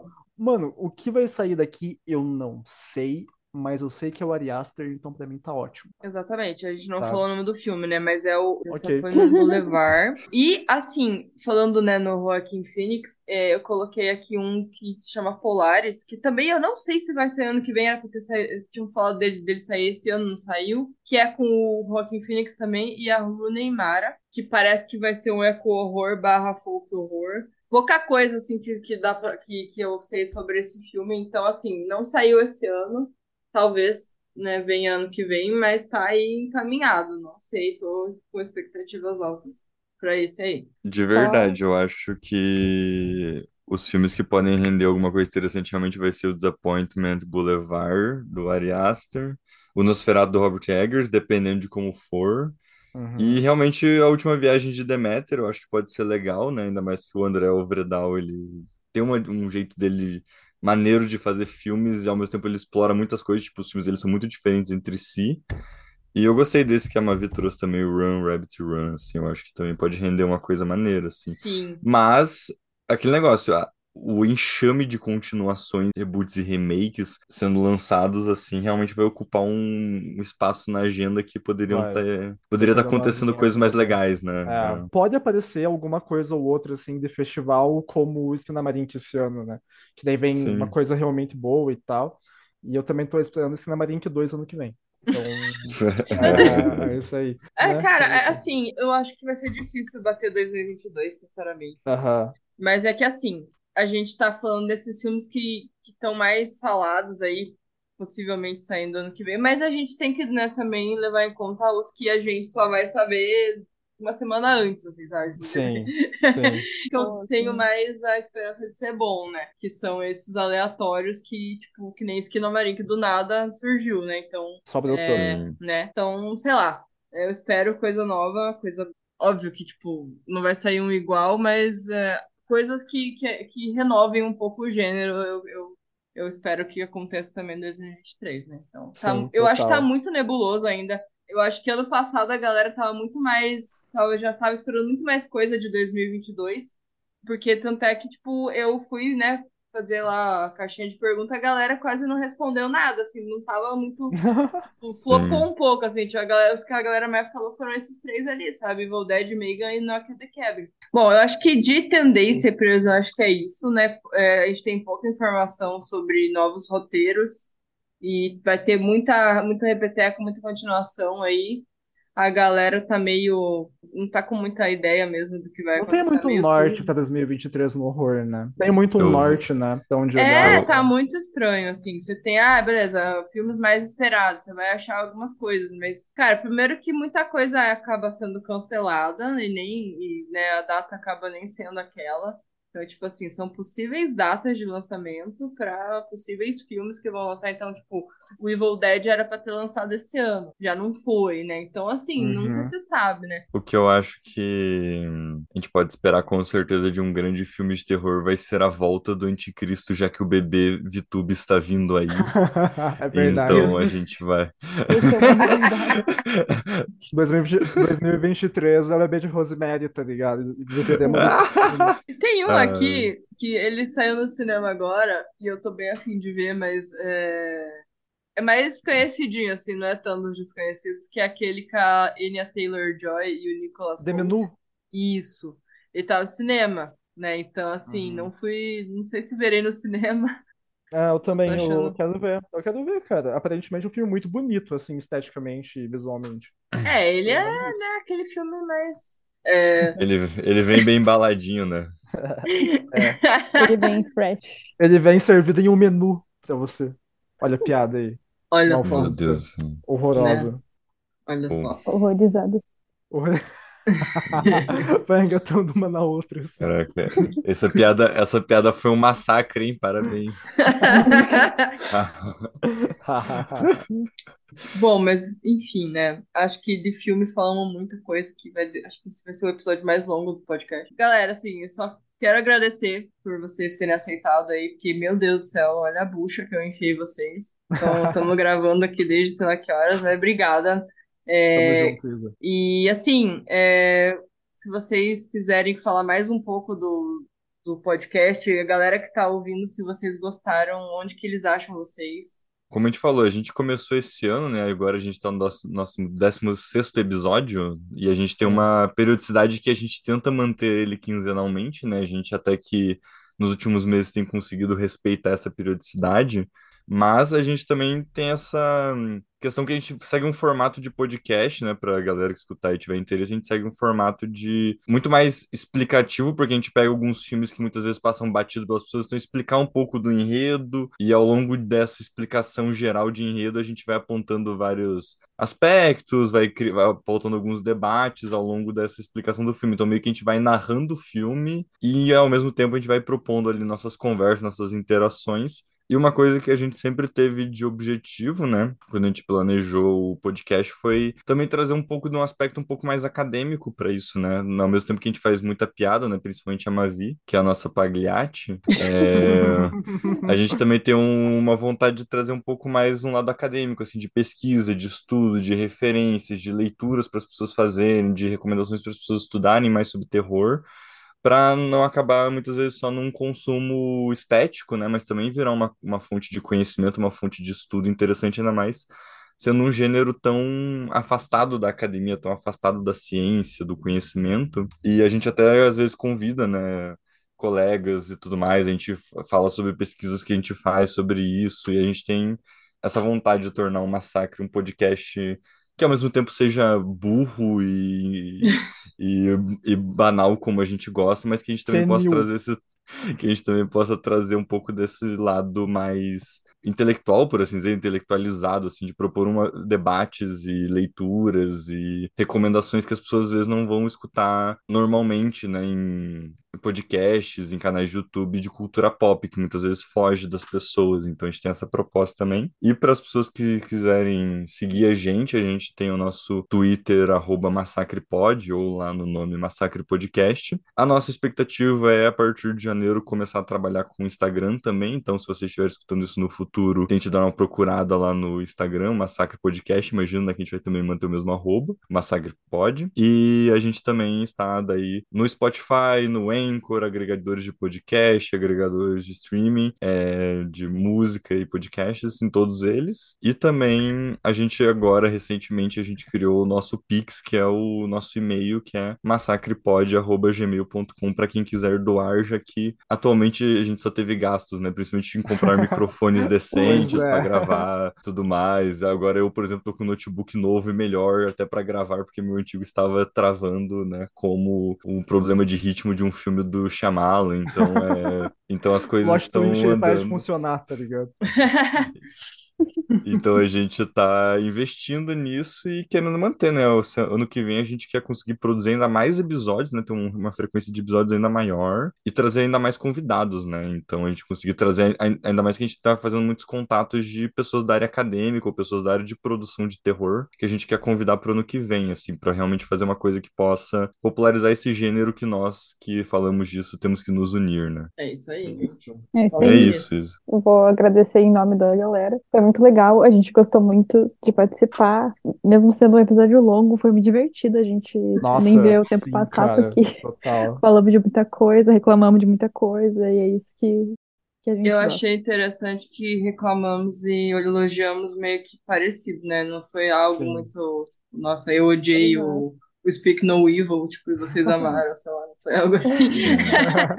Foi Não foi bom, é tipo- polêmico. Ai, ai. E é bom reclamar, por exemplo, de um purr pra gerar polêmica, gerar engajamento, né, nas Sim, redes. sim. assim, daí. Olha esses bots falando mal do Kanye West, olha só. É real mesmo, gente. Ó, É. gente, eu agradeço também demais. É, eu quero agradecer o pessoal que também escutou, tá escutando aí o, o episódio final do ano, porque assim, esse ano foi meio conturbado. O, o Horrorizadas é, teve uma queda de episódios, a gente tava fazendo um por semana. Aí lá por acho que junho, isso, essa frequência caiu um pouco. Né, então eu tentei manter aí um por mês, pelo menos, né, para não ficar tão desfalcado. Mas foi um ano assim muito bom, mesmo assim a gente conseguiu aí umas parcerias bacanas. Quero agradecer assim porque esse ano estamos batendo quase 40 mil reproduções. Eu tô muito feliz. Eu sei que é pouco, mas é bastante ao mesmo tempo. Não, irado. assim, Incrível. Fiquei Parabéns, feliz incrível. por esses números. E assim, eu sei que a galera notou que caiu a frequência, mas é, eu, eu acho que a galera continua fiel e tá escutando. Fico muito feliz por vocês continuarem escutando do jeito que tá agora. E é isso. É só agradecer e né, não deixar de seguir a gente nas redes sociais se você não segue, principalmente no Instagram e no Twitter. No Twitter é Horrorizados PC, Instagram é Horrorizados Podcast. E o blog lá, horrorizados.com, que sai texto aí semanal, mensal, enfim, várias coisas. Saiu o último lá da Tati, então conferem lá. E é isso, jabá feito. Eu posso fazer um jabá meio que pessoal Faz, faz aí. Fechou. Então, gente, é, eu acho que agora vocês já me conhecem, né? Eu sou o Murilo e tudo mais. Esse ano que vai entrar, 2023 agora, eu tô com um projeto com um amigo meu que não tá conectado com o podcast. Na verdade, tá conectado o projeto, mas não pessoas de dentro, sou só eu. Eu e meu amigo Jorge, que é uma, tem a Root Shop Produções, que é uma projeto aqui de Curitiba, que é independente, trabalha com gore e tudo mais. A gente tá trabalhando em um cineclube focado em cinema de horror, cinema extremo. Vai ser encontros mensais do cineclube. A gente vai fazer algumas sessões presenciais aqui em Curitiba. Estamos vendo onde que vai ser, se na Cinemateca, se no MIS e tudo mais. A gente também, eu e o Jorge, estamos trabalhando em um comercial, um curta do Cinemorte, que é o nosso cineclube. Com isso, eu também acabo é, dirigindo, também faço alguns roteiros e tudo mais, como o Finkler também. O Finkler, infelizmente, não tem um roteiro colocado em tela ainda. Eu espero que ano que vem ele consiga fazer isso, porque eu estarei presente trabalhando com ele. Espero, né, Victor Finkler? É isso aí. Muito obrigado por ouvir. Bom, gente, mas valeu, pessoal, por terem ouvido até aqui. Sigam Massacre no Twitter e futuramente aí no Instagram também. E é isso. Até mais, até ano que vem. Tchau, tchau. Até. Tchau, tchau. Tchau. Falou.